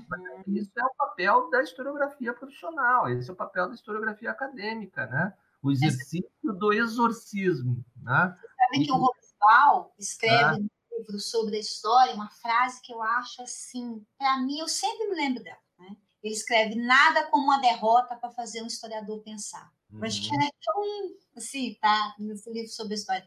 Nada como uma derrota para fazer o historiador pensar. Eu acho que nós vivemos tempos de derrota. Né? Com certeza. Derrota, de recuo, de, de, de ruptura, de refluxo mas assim, cabe a nós, e não é à toa que num tempo como esse o nosso ofício seja um dos mais questionados e mais atacados. Então, acho que, é, é, é para mim, ele é brilhante quando ele diz nada com uma boa, boa derrota para fazer o historiador pensar. Eu não queria estar sendo derrotada, mas diante da derrota que se é. coloca, acho que nos cabe pensar, né? E acho que isso fica isso para os alunos também, né? Pegar esse tempo de rupturas, de perdas, de recuo, não com, com um desestímulo à profissão, como um desestímulo à prática historiadora, mas como estímulo porque se nós nos recusarmos a pensar o tempo que vivemos, o prejuízo e as nossas derrotas são, serão muito mais profundas. Né? Uhum. Então é isso. Sim, ah, isso tem exigido que né, revejamos todo um arcabouço, né? Aquele receio que é, assim, parecia tão característico do historiador falar do seu tempo, falar do presente e tal, né? Não tem mais margem para isso, né? Se posicionar, né? Você tinha, você tinha grandes catástrofes e tal, apareciam sociólogos, cientistas políticos, né? Analistas de outros campos, economistas e tal. E, e o historiador quase que nunca, né? sempre muito receoso de fazer comentários e tal, né? Talvez a gente está pagando um preço, inclusive, por isso, né, Petro? Por assim, por, por, por ficar tão. Né, tentar não, não, não, não, não se relacionar diretamente, não relacionar o conhecimento da história diretamente com o próprio tempo, com o próprio presente. Acho que isso tem, tem um preço. No entanto, eu vejo de forma positiva também, né? Essa, por mais obscuro, por mais, mais atroz que seja, né, esse momento que a gente está vivendo, mas positiva à medida que assim a história incomoda, né? A, aos poderosos, né? as diferentes formas aí de, de poder. E eu acho que ela não pode perder isso. Né? Claro que não sou ingênuo, sei que existem historiadores muito conservadores, né? pessoas super afinadas né? com reacionarismo, diferentes reacionarismos. Claro que existe, né? mas eu acho que, assim, no, no, no geral, né? até para a população de maneira geral mesmo, né? quando fala de historiadores, já vem aquele cara que né? Tem a peixe de chato, né? aquele cara que vai buscar uh, contradizer, vai buscar né? explicar de outra maneira e tal. Acho né? Talvez um tanto quanto pessimista. Talvez isso é coisa, hoje coisas positivas, né? Eu, eu particularmente não, não, imaginava, né, uma década que a gente tivesse que estar hoje, né, é, tendo que reafirmar o valor da cientificidade da história, né? Porque no, no campo da disciplina isso já tinha ficado, né, no, no século XX, já tinha ficado há décadas passadas. Não precisaria mais discutir esse tipo de coisa, né? Buscar reafirmar. A gente chega num momento agora que eu acho que a gente tem que lutar nisso, né? A história tem uma importância sim, porque ela tem uma fala, né, comprometida, compromissada, né? E ela sabe o que ela está falando, né? Ela tem um distanciamento, ela consegue metodologicamente e aí a componente, o, o que tem de ciência que vocês perguntam, Frederico, para mim é isso, né? É produzir um olhar né, distanciado. Distanciado aqui quer dizer crítico, né? Né? Por mais que eu milite, por mais que eu né, fale, de, eu tenho um princípio, né, eu, as minhas preocupações revelam quem eu sou. Né? Então, é, é um fazer político, sim, da história, né? mas isso não quer dizer né, que ele tem que ser sempre apaixonado. Não, né? E, e aí, uma, posso dar um exemplo pessoal, né? Quando eu fui para Ponta Grossa, comecei a estudar os intelectuais e conservadores e tal, né? É, é muito, era muito comum nas primeiras falas assim as pessoas ficarem meio olhando de lado, entende?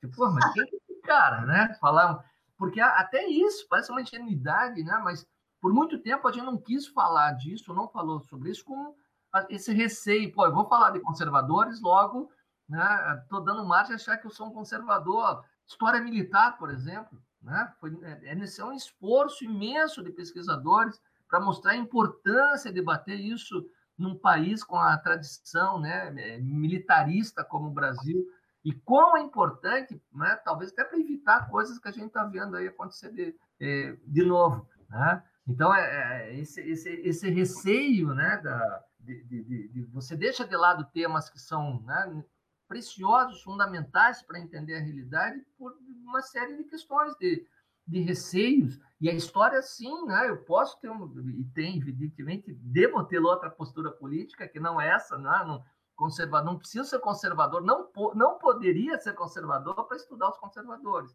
Então, esse é o fazer distanciado, né? É olhar para um dado fenômeno, olhar para um dado processo e conseguir entendê-lo, né? buscar entendê-lo mais integralmente, né? De forma mais é, percebendo a complexidade daquilo dentro de um quadro histórico e tal. Então, é, para mim, essa é componente científica que está posta, não, pode ser perdido. Só que a gente tem que reafirmar, no momento que a gente está vivendo, a gente tem que reafirmar isso é, constantemente. Né? Todo momento o historiador tem que lembrar que o fazer dele, né? se, se já é complicado falar do passado, né? se isso apresenta inseguranças as mais variadas, talvez diante de todo esse quadro de insegurança, o mais seguro seja o, o recurso à historiografia. Historiografia acadêmica, ah, portanto, desapaixonada em termos né, de, de, de, de o, o, outros sentidos que talvez essa palavra é, pudesse agregar e tal. Né? E, ao mesmo tempo, né, é, é, é, uma forma de narração, sempre foi uma forma de narração, né? portanto, tem, tem uma componente de arte, né, no sentido de que formata um texto. Né? Eu espero, e aí poderia estar falando dos documentários, né, Petuba? É, é, é um plano né, de narração, é um contar. Né? O historiador, a historiadora Petuba, o historiador Frederico, o historiador Ivan tem formas diferentes de contar. Né? E pode ser o mesmo, o mesmo evento, né? pode ser o mesmo quadro, o mesmo momento. E essa, isso não vem da ciência, isso vem de uma forma de narrativa, né? E isso é uma componente artística, né? E a medida, e aí é filosófico uma série de questões. Uma é essa que eu me referi antes, esse princípio ético, né? isso supõe né, uma, uma, uma, construção que é filosófica antes de nada, né? a forma de, de, de, me relacionar com a ausência, né? que é muito diferente de eu falar de um fenômeno da, de, da biologia, de um fenômeno da física, né, onde eu consigo perceber via microscópio, via telescópio e tal, o historiador está falando com uma ausência, ele está fazendo um, né, buscando fazer um conhecimento seguro dessa ausência. Agora, o ponto de partida disso não é né, a própria ciência, é uma postura que é filosófica, porque, né, como ponto de partida, tem que perguntar, antes de qualquer coisa, como é possível falar disso? Né? Então, acho que essa componente filosófica ela se desdobra em, em, em vários aspectos. Né? E aí, como não ser apaixonado, né? como não se deixar apaixonar para não saber que é ao mesmo tempo, né? É, é, tanta coisa, né? Que ele existe à medida que ele, né? Ele congrega diferentes áreas que muitas vezes foram conflituosas, né? E permite que nós olhemos, né? Para o real com a devida complexidade que esse real é, exige. Né? E aí sinto muito, né? Em relação a outras áreas, mas nem todas conseguem fazer, sendo bem corporativista aqui, né? Mas nem todas as áreas conseguem a devida é, complexidade. Até porque muitas vezes entendem que a história é um pano de fundo. História não é pano de fundo. Né? O único pano de fundo histórico seria um pano de fundo histórico naturalizado, que é a crítica que a gente já fez, né? muitas vezes fez a determinada sociologia e tal. Né? E o historiador não vê né, o passado como um mero pano de fundo, vê como uma referência fundamental.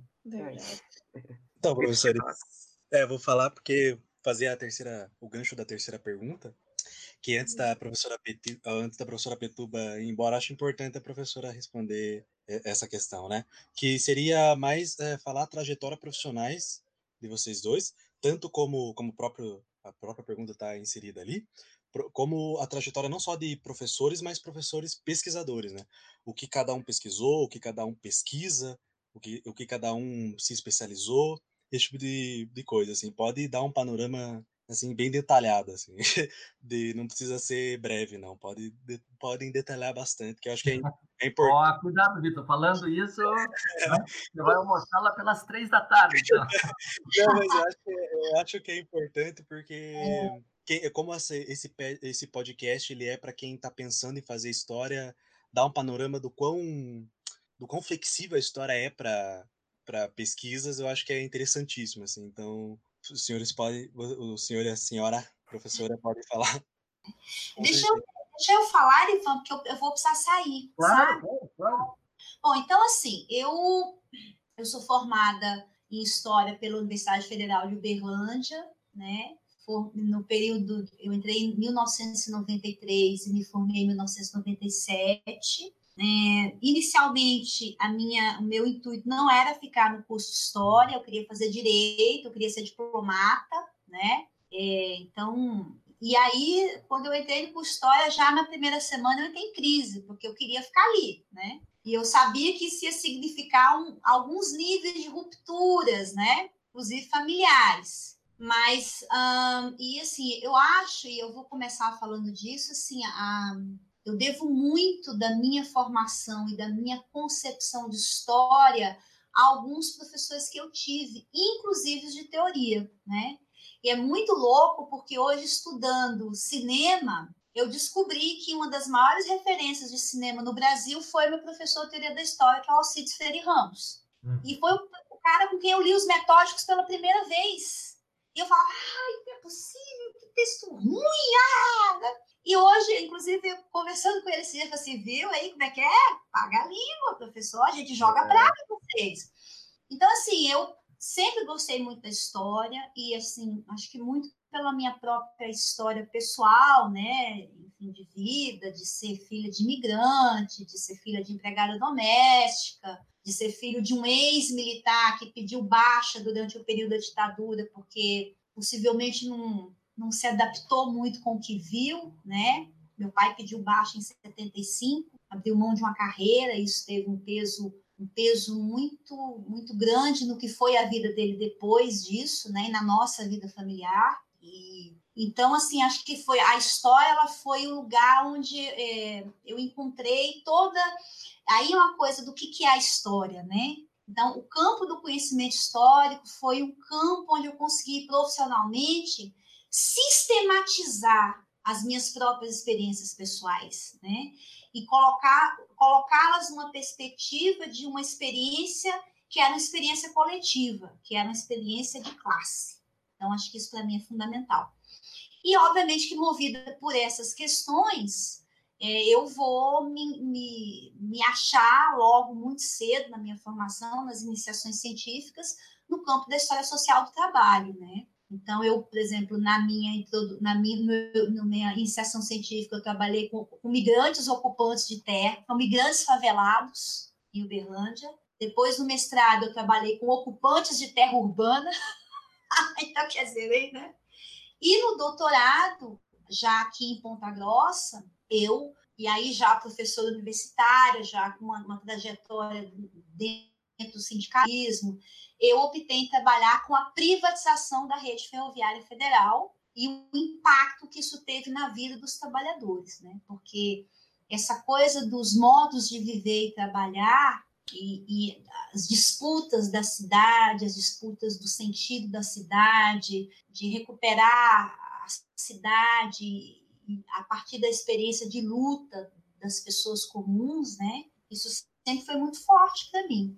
Agora, é interessante que já desde muitos. E eu nunca desloquei, eu nunca consegui desvincular essas pesquisas da, da, do estudo da teoria da história. Isso eu devo, acho que, aos meus orientadores, já de, de início, né, que eram professores muito ligados à teoria. Então, é, então é isso, acho que. É, eu lembro até hoje do Paulo Almeida, que foi meu professor de teoria, e meu orientador, depois do mestrado, e depois foi para minha banca de doutorado, ele me deu meu primeiro manifesto comunista, eu ganhei dele. Daí, e ele disse assim para mim: não leia como manual, leia como pensamento teórico. Aqui tem muita coisa que você precisa entender. Tá bom. E acho que isso marca muito assim essa trajetória. E hoje, é, hoje quando eu olho assim, por exemplo, o que nós estamos vivendo, eu acho que é fundamental é, reafirmar o pé em algumas reflexões sobre fazer político, fazer estudo histórico. Então é isso, assim, essa é a minha trajetória, acho que na universidade muito ligada a essa a, a teoria da história e eu a pesquisa, né, dos movimentos sociais, do trabalho, impactos na cidade e fundamentalmente também aliar toda essa toda essa experiência pesquisadora, toda essa experiência docente a luta em defesa da universidade, né? Assim, a luta em defesa da universidade, a luta em defesa dos direitos sociais, a luta em defesa da democracia. Eu acho que não faz sentido ser historiador se você não, não se, para mim, pelo menos, não faz sentido. Se você não se coloca de peito aberto diante das demandas do seu tempo. Eu vou terminar contando uma história desse meu orientador, porque um professor faz diferença na vida da gente. Eu lembro que eu era do Movimento Estudantil, eu era do DCE, e a gente estava lá numa briga danada com o Paulo Renato, por conta do provão, aquela coisa toda, e a coisa rolando. E esse professor meu me chamou, meu orientador, me chamou para um debate sobre o Thompson. E aí eu estudei, era um debate do grupo de pesquisa, né? Paulo Almeida, sempre muito brilhante. E aí eu cheguei na reunião e fiquei muito contrariada, porque eu não queria estar ali discutindo o Thompson, eu queria estar na linha de frente entregando os panfletos contra o provão. Ele vai ver você, então, o que, que você tem? Eu falei, ah, eu não queria estar aqui. Ele falou assim, pois o que, que você está fazendo aqui? Ah, mas eu vim discutir o Thompson. Ele falou assim, o Thompson viveu a época dele, vai viver a sua. Eu acho que isso marca a filiação fundamental de um historiador, de um professor de história com o seu próprio tempo. A gente não consegue, na minha opinião, ser historiador e ser professor de história se a gente não tiver um vínculo fundamental com o tempo vivido e com as demandas que ele tem. É isso. Uhum. Eu preciso sair, eu quero agradecer a, a participação. Ok? A gente agradece também a participação da professora, a disponibilidade. Foi muito bom o debate, assim. A gente gostou muito da conversa, porque vocês foram respondendo todas as perguntas, assim, a gente ficou assim, vamos deixar ele falar, eles falar, assim, que, que, tá, que tá bem interessante. Não, e a tá gente bom. realizou um sonho, assim, do pessoal da graduação, que era ver, né, os dois professores de teoria, assim, tipo, teria um e teria dois conversando, assim, né? A gente não conseguiu com, com o Benatti porque ele tá afastado agora, né, de licença, né? Então, ter, é. prefiro deixar ele na licença dele do que, né? E aí, mas acho que é muito, é muito interessante esse debate da, da teoria e a importância da teoria tem, né? Não só para o campo, mas também para a formação como professor, como ou bacharel em licenciatura, e bacharel em história, enfim. Mas eu acho que é, é importante a gente sempre ter esse, fazer esses, esses diálogos, esses debates. Né? Eu agradeço, professora, imensamente. Obrigada, eu agradeço o convite. Tenham todos um bom dia. Valeu, Betuba. Até mais. Então tá, falar um pouquinho sobre a trajetória. Não vou demorar tanto, Vitor. Pode é. demorar, pode demorar, sem problema. tranquilo. Então, a minha formação toda é escola pública. Então, acho que isso também, assim, de, de saída já tem uma, é uma componente importante. Eu acho também que uma coisa que me pega, e claro, consigo ver isso hoje, né, trabalhando com história intelectual, acho que tem uma, uma, uma, uma coisa que é da, da experiência geracional, né, que é muito importante, muito marcante, que a gente sempre tem que problematizar. Então, é, inclusive, eu acho que existem alguns elementos dessa experiência geracional que me, me levaram para a história.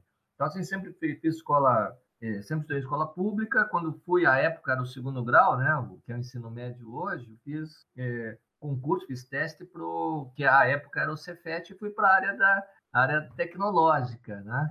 Não sabia muito bem o que fazer e tal, não era fim de eletrônica, nem de técnica, né, a galera era mais embalada e tal. Aí fui fazer edificações, fiquei algum tempo fazendo edificações e, e e assim, a, a parte dessa experiência geracional, né, que eu me referi antes, é, foi importante porque tem muito a ver com o que a Pituba falou, a coisa dos professores. Então, me isso era o processo de abertura política no Brasil, né, isso é começo dos anos 80, é, 83, né, para ser mais exato. É, então, tive aula com vários professores de história, e não só de história, mas também de literatura, né, que é uma disciplina para mim muito importante, é, e que acabou sendo decisivo para ir para humanas, né? Ainda que tenha me apaixonado assim muito pelo campo da física, pela área de física, né? Até um, algum tempo eu fiquei muito propenso e dividido se fazer, faria história ou faria faria física, mas aí a, a coisa da, das humanas acabou sendo mais é, mais forte. A coisa experiência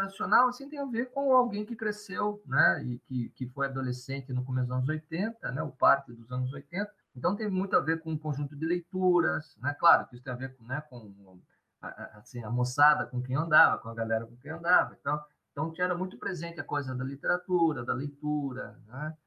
O cinema foi uma coisa muito importante, a música, né? Foram, foram decisivos. E eu acho que isso tem a ver assim com essa escolha também, né? A parte dos bons professores, ou professores que instigaram, isso tem a ver também com a escolha para o campo da, da ciência humana. Então, aí me enrolei um tanto na, no, no Cefet, né, nas codificações, e fui, entrei na universidade em 87, comecei a fazer a graduação em, em 87, né?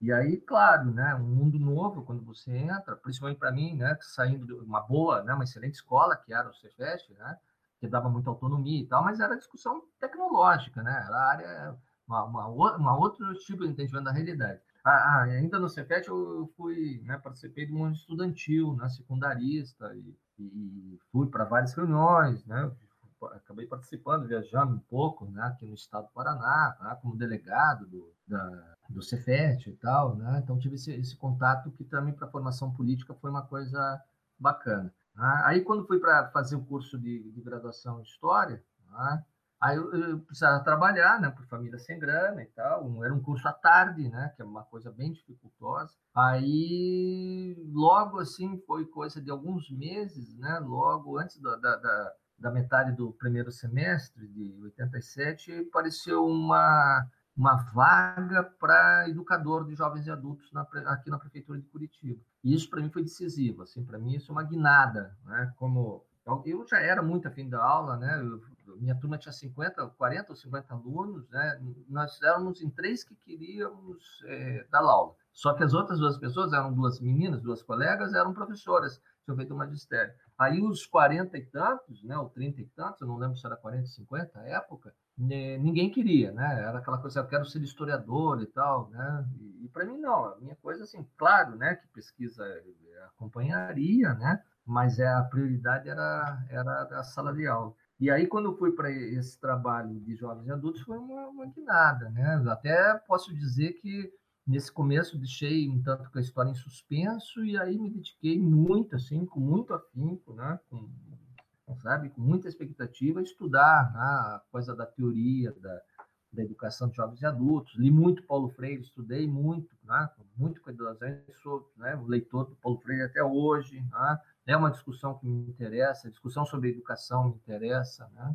Então isso foi foi foi uma guinada. Eu acho que aprendi muito, assim, sabe, a coisa de dar aula. Eu era um cara muito tímido, né? Claro, normal, né? Um garoto e, e, ter que encarar né, uma sala de jovens e adultos, né, e era um trabalho muito difícil, porque você né, alfabetizava, mas também tinha as séries iniciais, assim, no mesmo espaço, tinha que dar conta de tudo e tal. E, e claro, foi decisivo ver a, a fé que essas pessoas botavam em você, né, a expectativa que tinham com o professor que estava lá na frente e tal, né, e, e super difícil, porque era um cara super jovem, né, tinha 19 anos, e, né, então, assim, eu fico imaginando também para quem estava lá vendo um cara recém né, iniciando um curso superior, né, isso também nem faria diferença para aquelas pessoas, né? Mas, é, assim, exigiu né, que eu tivesse uma postura né, muito cuidadosa e tal, por isso fui, fui estudar e, e acho que isso foi muito importante para mim. Assim, acho que eu tive muita sorte também né, das coisas acontecerem exatamente na, na, na naquele momento. Então, fiquei dos quatro anos de graduação, eu fiquei três anos fazendo esse esse esse trabalho. Só no último ano, daí né, já pensando em, no mestrado e tal, que eu acabei que eu acabei saindo e, e aí até consegui aulas particulares no colégio religioso, eu fiquei pouquíssimo tempo por desentendimento daí com direção da escola e tal, né?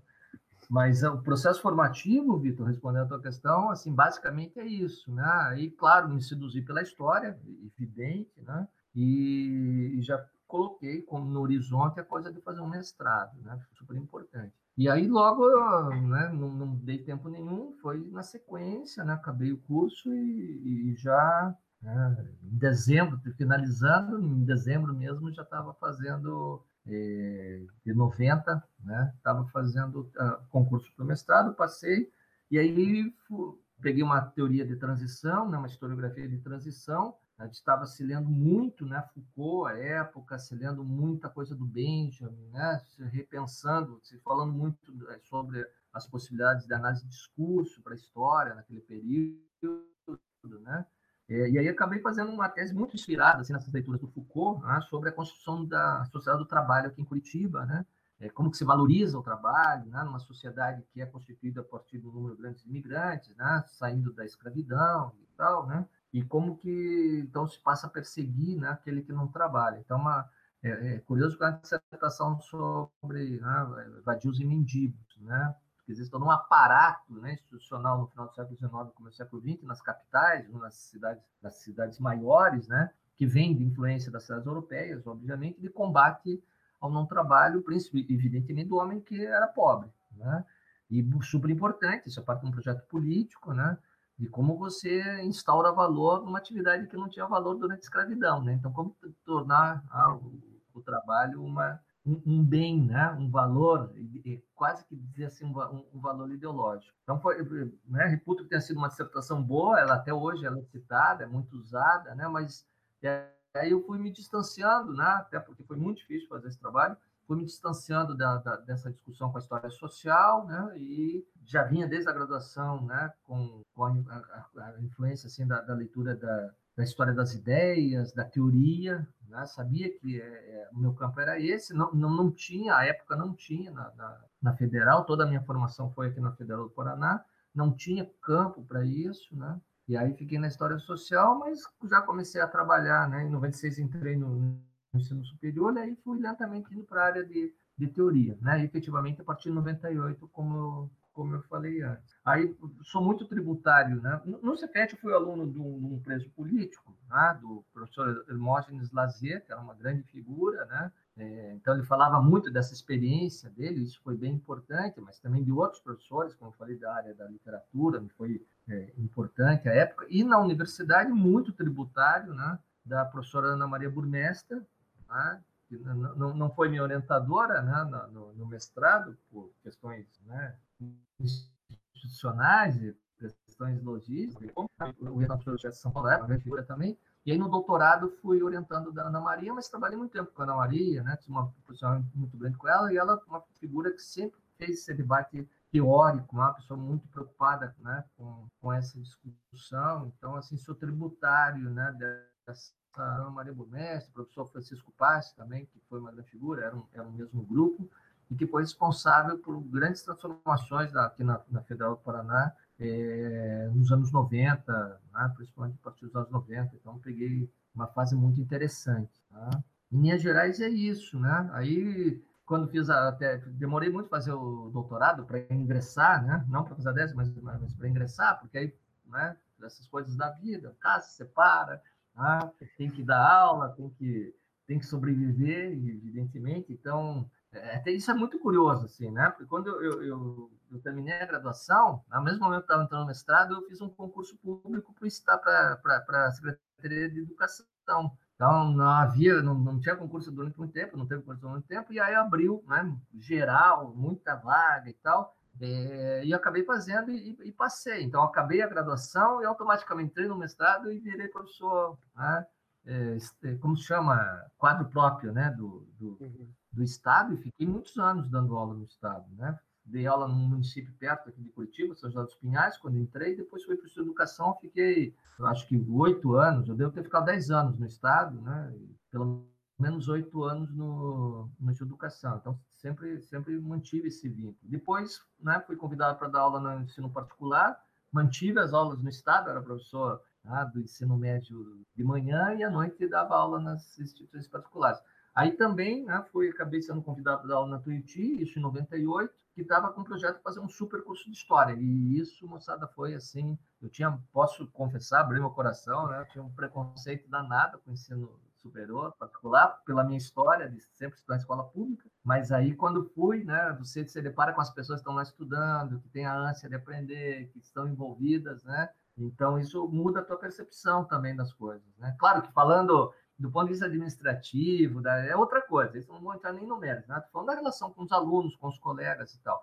E na Tuiuti foi muito legal, porque foi um super projeto, né? De, a época, né? Foi um grupo que ficou trabalhando 10 anos juntos, né? Para vocês, vocês terem ideia, que é uma raridade né? no, no, ensino particular, isso é muito difícil. Então, a gente tem vários alunos dessa época que hoje né, estão nas universidades, alguns né, já doutores já de algum tempo e tal. Então, a gente vê que foi um trabalho que deu, deu, deu, deu frutos, né? foi uma coisa muito, é, muito bacana. Então, eu acabei demorando né, para fazer o doutorado. O que eu ia contar é isso. Quando entrei no Estado, eu era um dos poucos professores que tinha mestrado, para vocês terem ideia. Né? Então, assim, até porque não tinha essa vinculação, não precisaria ter, né? Mas muito rapidamente, pensando em termos de carreira, eu fui, à época, isso era governo do Lerner, já entrei, né, logo, assim, muitas vezes já estava lá nos, nos, últimos etapas que você tem como, como crescer na, na, na uhum. carreira, apesar de pouquíssimo tempo, né, por ter um, um mestrado. Quando eu fui dar aula aqui no ensino eh, particular, também pouquíssimas pessoas, ninguém tinha doutorado, por exemplo, né?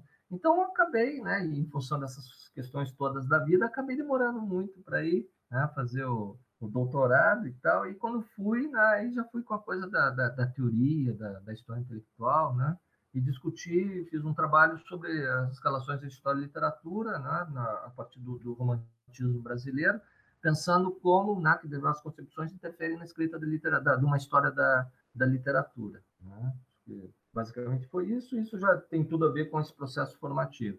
Aí, quando vim aqui para Ponta Grossa, quando cheguei em Ponta Grossa em 2010, Aí acabei me né, dedicando aos chamados intelectuais regionais até para poder trabalhar, né, fazer trabalho de orientação e tal, que é um super arquivo que a gente tem aqui né, na universidade. Já foi bem explorado, né, já rendeu bons trabalhos, mas ainda tem muita coisa para ser feita.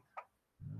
Eu acho que linhas bem gerais, assim, Frederico, é, é isso, Vitor. Aí acho que mais para o final, assim, a gente queria pedir alguma indicação né, que o professor tenha de leitura, de filme, assim, sobre o assunto, alguma coisa. Filme é meio difícil, né? Mas tem alguns document bons documentários, né? Tipo, 1923 também, que, enfim, é pensando assim como um trabalho de historiador, etc. Mas, assim, se o professor tem alguma, alguma indicação para fazer, assim, ou alguma coisa que te acabou esquecendo do debate, etc., que você queira comentar agora. Uhum. Não, assim, eu acho que, primeiro, né, uma coisa que não, a gente tem que cultivar determinadas coisas. Uma delas é o, a leitura, né? Então, não dá para conceber que né, quem quer se dedicar à história, ou quem quer né, se tornar um professor de história, um pesquisador na área, né, tenha dificuldade, dificuldades com a leitura. E, e, a gente sabe que isso existe, né? Então, assim, é, tem que mudar, né? Tem que criar uma disciplina, né? E, e assim, é, básico, né, parte fundamental né, da, da, da, nossa Constituição. Não dá como, o Estado não pode parar de ler, né, de cultuar a leitura, isso fundamenta né, o seu trabalho, e isso dá, instrumentaliza. Né? É, eu lembro, assim, né, falando da, da, leitura, né, tinha um debate, e até hoje, de certa forma, esse debate existe, né, sobre o conteudismo, né? se o professor tem que ser mais conteudista ou não, não só. Né? Claro que falar em que é ser conteudista também pode gerar né, confusões do ponto de vista do, da própria expressão. Mas o, a, a noção de ter conteúdo, de, de, de ter o que falar, me é, acho que cara. Né? Acho que não é ensinar ou dar aula de história, não é trabalhar com só conteúdo, é problematizar esses conteúdos. Mas para problematizá-los, eu tenho que ter, efetivamente, que ter esse conteúdo. Então, o professor tem que ser um cara, né, professor de história tem que, que buscar informação, né, ele tem que cultuar essa busca. Né? Acho que isso é, é, é, é um princípio de trabalho fundamental. Acho que tem que, que, que é, preservar também né, a, a, coisa da curiosidade, né, que a gente vê em função de toda né, toda assim, a reorganização da universidade, o estabelecimento mesmo né, do que é o saber hoje, é uma hiperespecialização. Então, isso, isso é bacana, claro, né, tem um aspecto positivo, né, mas muitas vezes eu fico preocupado, assim, aí eu estou falando de forma bem professoral, né, pensando até em ex-alunos, né, que são super competentes do ponto de vista profissional, né, super eh, especialistas em algumas áreas, as quais se dedicam, né, mas é isso, assim, né? Me parece que precisaria, às vezes precisa ampliar um pouco o leque, né, das leituras. Né? Então não é ler só história, mas é ler, como a gente falava antes, né? É ler filosofia também, né? É, é, é ler literatura, né? Que é uma parte fundamental da, da, da formação, né? E cultuar, cultivar a preocupação com a sua própria época, né? Eu acho que assim, né, pensar a história não é pensar o passado, né? Uhum. É muito mais né, pensar que é possível planejar o passado a partir de questões que são urgentes, né? questões que, que, que devem ser respondidas até para que a gente perceba melhor uh, o nosso próprio lugar.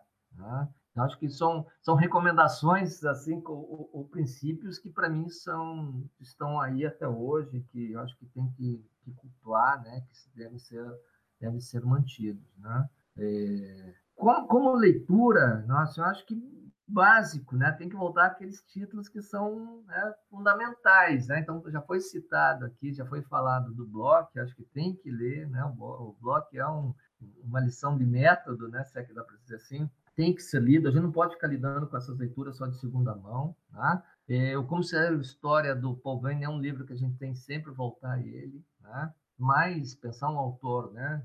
Mais, mais próximo, que já falecido, né? Mas o, o Paul Ricoeur, por exemplo, né, é um autor que a gente tem que voltar, né, tem que conhecer a produção, é alguém que, vem, que é da filosofia, né, mas que tem uma, uma, uma preocupação com a história né, nas suas últimas obras. Então, assim, há, há uma, um conjunto de leituras que a gente não pode ficar né, citando a partir de observações que são secundárias. Você tem que adentrar, isso exige, leva tempo, né? Não é uma leitura qualquer, né? não é uma única leitura também, né?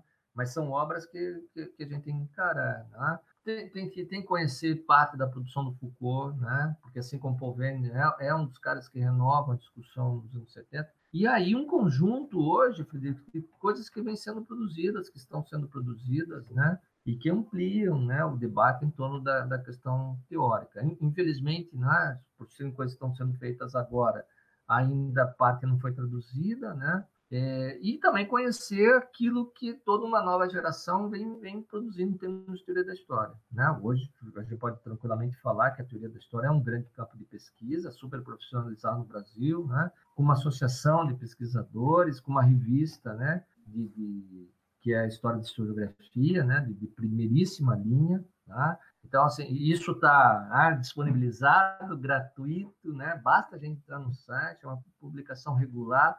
Então, para quem se interessa aí mais, né, efetivamente, mais, de forma mais eh, especializada para a área, voltar essa produção, conhecer né, esse, esse, esses pesquisadores né, vêm, vem né, investigando e tal, acho que pode ser um, um ponto de partida que, que promove, né, uma, faz uma ligação entre a, aponta né, a produção agora atual com aquilo que é o clássico, né, aquilo que é a, a tradição. Acho que a gente não pode perder de vista né, essas, eh, eh, essas duas, uhum. como chamar, esses dois, dois, dois polos. Né? A gente tem que fazer a ponte, conhecer o que já foi produzido, até para entender o que né, é a renovação, o que, que não é mais né, eficaz, o que, que a gente pode repensar daquilo que foi promovido e o que está sendo feito agora. Né? Filme, hum, né, para quem trabalha efetivamente em teoria de história, é complicado, né, cara? Sim. Uma produção, eu diria quase uma produção estrita pelo tema. Agora, né, uma amplíssima produção fílmica sobre o debate com a memória, né? sobre uma série de coisas aí, sobre a história do Brasil, história do Brasil recente, né? coisas que a gente tem que ler e, desculpa, a gente tem que assistir, né? Até para tentar entender, né, e como que esse passado ele não se resolveu, né, como que ele, ele continua aí presente, né, como que é, essa falta de, de, de, né, de uma condução no outra em relação a esse passado recente está cobrando um preço agora pelas coisas que a gente está vendo, né, o descaso com alguns aspectos da vida política brasileira, né, assim a, o próprio descaso com a, a noção de democracia, como isso é grave, como isso nos afeta, né, e, e, questionar né, até que ponto isso não é, não é resultado da forma como foi encaminhado né, o próprio processo político, político né, desses últimos anos, né, diria, o que desses últimos 40 anos. Então, a gente gente está vivendo ainda né, mazelas que, que, que, que vêm desse período. E isso só demonstra né, como a história é importante dentro desse quadro. Né?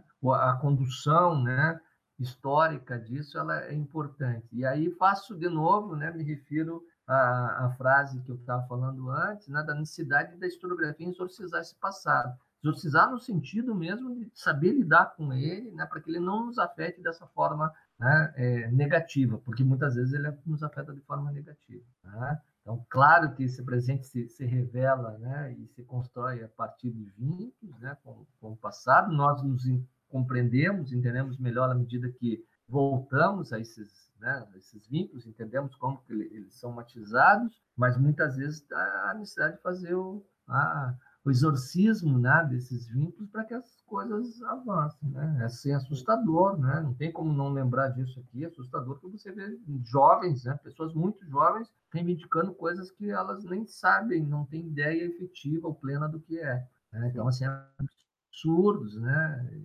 Absurdos mesmo, né? Como que alguém reivindica a, a falta de liberdade, que coloca isso como né, um, um, pilar né, de, de, exigência, de solicitação. Seja, não deve conhecer, né? não tem ideia do que está falando, mas está falando. Né? Então, assim, a história ela tem, né, ela é urgente. Né? A preocupação com a história deve ser emergencial agora para que a gente consiga sair do, do quadro que nós nos, nos encontramos. É, não sei se o Vitor tem alguma coisa para comentar, mas eu acho que de indicação assim, de livro que eu queria dar foi um livro que a gente leu na matéria de Teoria 2, que é o é, História entre a Filosofia e a Ciência, né, do José Carlos Reis, que ele, é, ele traça um bom panorama assim, de, dessa, né, desses debates da história ali no, no século XIX e até início do XX, com as análises. Então, é assim, uma, uma leitura inicial para você, pelo menos, né, dar a conhecer mais ou menos as linhas Sim. gerais desses, desses dessas linhas de pensamento, daí partir para os autores, assim, que às vezes não são fáceis de ler, né? Tipo, um Sertão da Vida. Lembro que bati uhum. bastante no primeiro ano, mas enfim. É, e eu acho que um filme, assim, que pensando justamente essa questão que o professor falou, da questão de memória, também da importância do papel do historiador, é uma cidade sem, é uma cidade sem passado. É um filme alemão, né?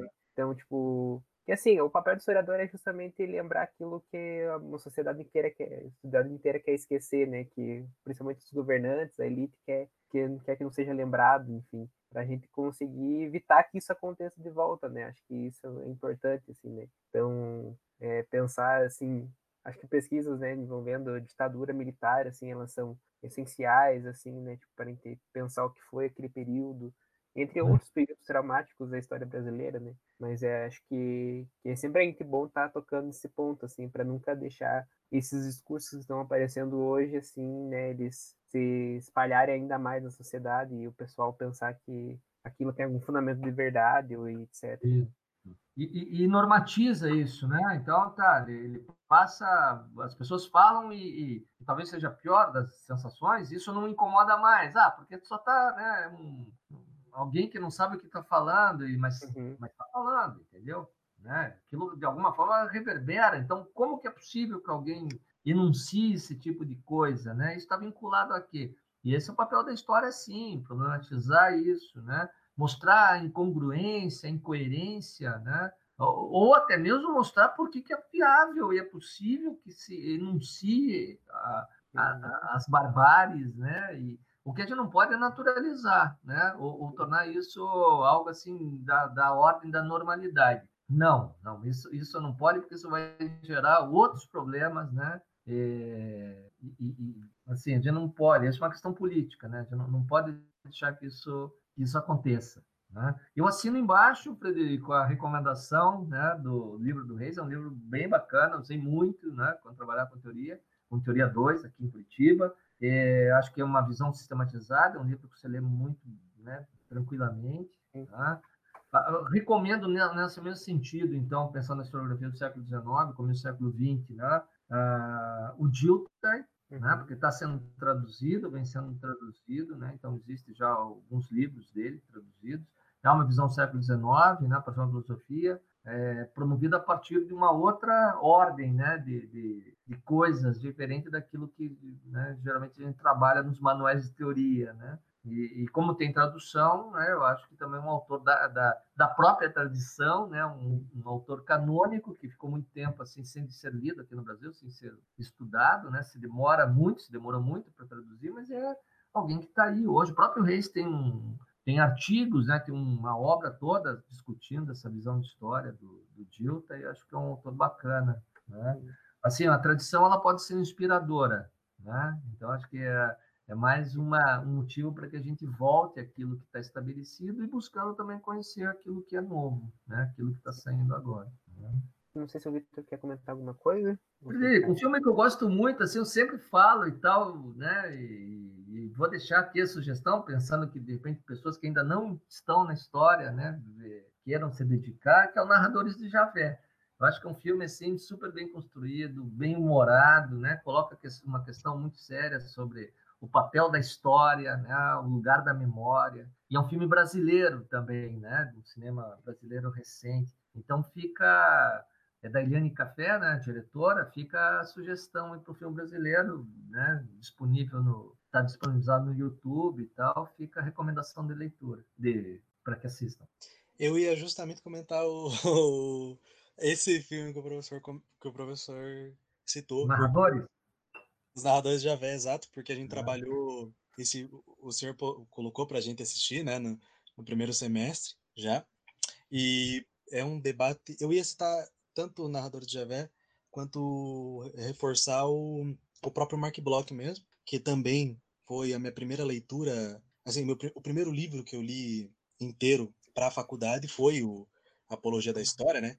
Então não tem como ele não tem como ele não ser marcante né, na, na, na trajetória por ser o primeiro e ser o, e ser o primeiro que me fez pensar diversos questionamentos sobre o que é ser historiador, o que a história trabalha, o que é história, to, to, tudo. O, o bloco ele é importante porque para quem está entrando numa faculdade, para quem está pensando em fazer a faculdade de história, é, ele vai ele vai levantar muito questionamento, muitos questionamentos que a gente levantou aqui como uh, essa questão, né? O que, o que a história tem de ciência, a, as correntes, ele faz parte de uma corrente é, muito importante, que é os análises, né? E, e aí ele vai levantar tudo o que é possível sobre, sobre história com, com, com uma precisão incrível. Assim. Então eu acho que Mark Bloch é o que eu mais indicaria como leitura, é, como primeira leitura, e os narradores. Quem está chegando. É, para quem está chegando, e, e narradores de Javé por essa questão de o que essa, esse debate sobre o que é memória, né? Sobre uh, de uma forma de uma forma mais humor, mais humorada você ter esse, esse tipo de questionamento. Acho esses dois essas seriam minhas duas indicações também. Que só fazendo um, um toque para o pessoal que está ouvindo, né, que vai ouvir esse podcast, é que a gente vai gravar um episódio, a gente já, já gravou, o próximo episódio vai ser sobre o Apologia da História, né, a gente vai apresentar um pouquinho melhor o Mark Block, a Olha, né? análise, então o pessoal já fica mais ligado para né, ouvir e se inteirar. E aí tem que agradecer ao professor Irivan, né, por ter aceitado o convite, ter participado e né, gastado a manhã inteira se debatendo com a gente. Foi, foi, foi muito interessante, bacana. foi muito bacana ouvir essa, essa, esse debate, essa conversa. E agradecer né, mais uma vez pelo convite e acho que é isso. Obrigadão. Eu que agradeço, eu que agradeço. Foi uma, uma honra participar. Assim, de novo, né? É, parabenizo pela, por essa iniciativa, acho que isso é bem importante, né? importante nesse momento que a gente está tá passando, né? todo mundo isolado e tal, e fico à disposição. Né? Foi uma muito legal assim ser lembrado para participar e uma honra, de verdade. Ah, tu vai chamar assim, tem para trabalhar com cinema também, história e cinema, então a gente é, marca os outros episódios. É, é só chamar, meu amigo. Beleza. Obrigado, professor. Obrigado, professora Petuba, Petuba também, né? Que, que, que já, que já, já, já, saiu do, do, da chamada, mas agradecer ela também pela conversa. E é isso. Legal, Vitor. Agradeço você por ter feito a ponte aí, né?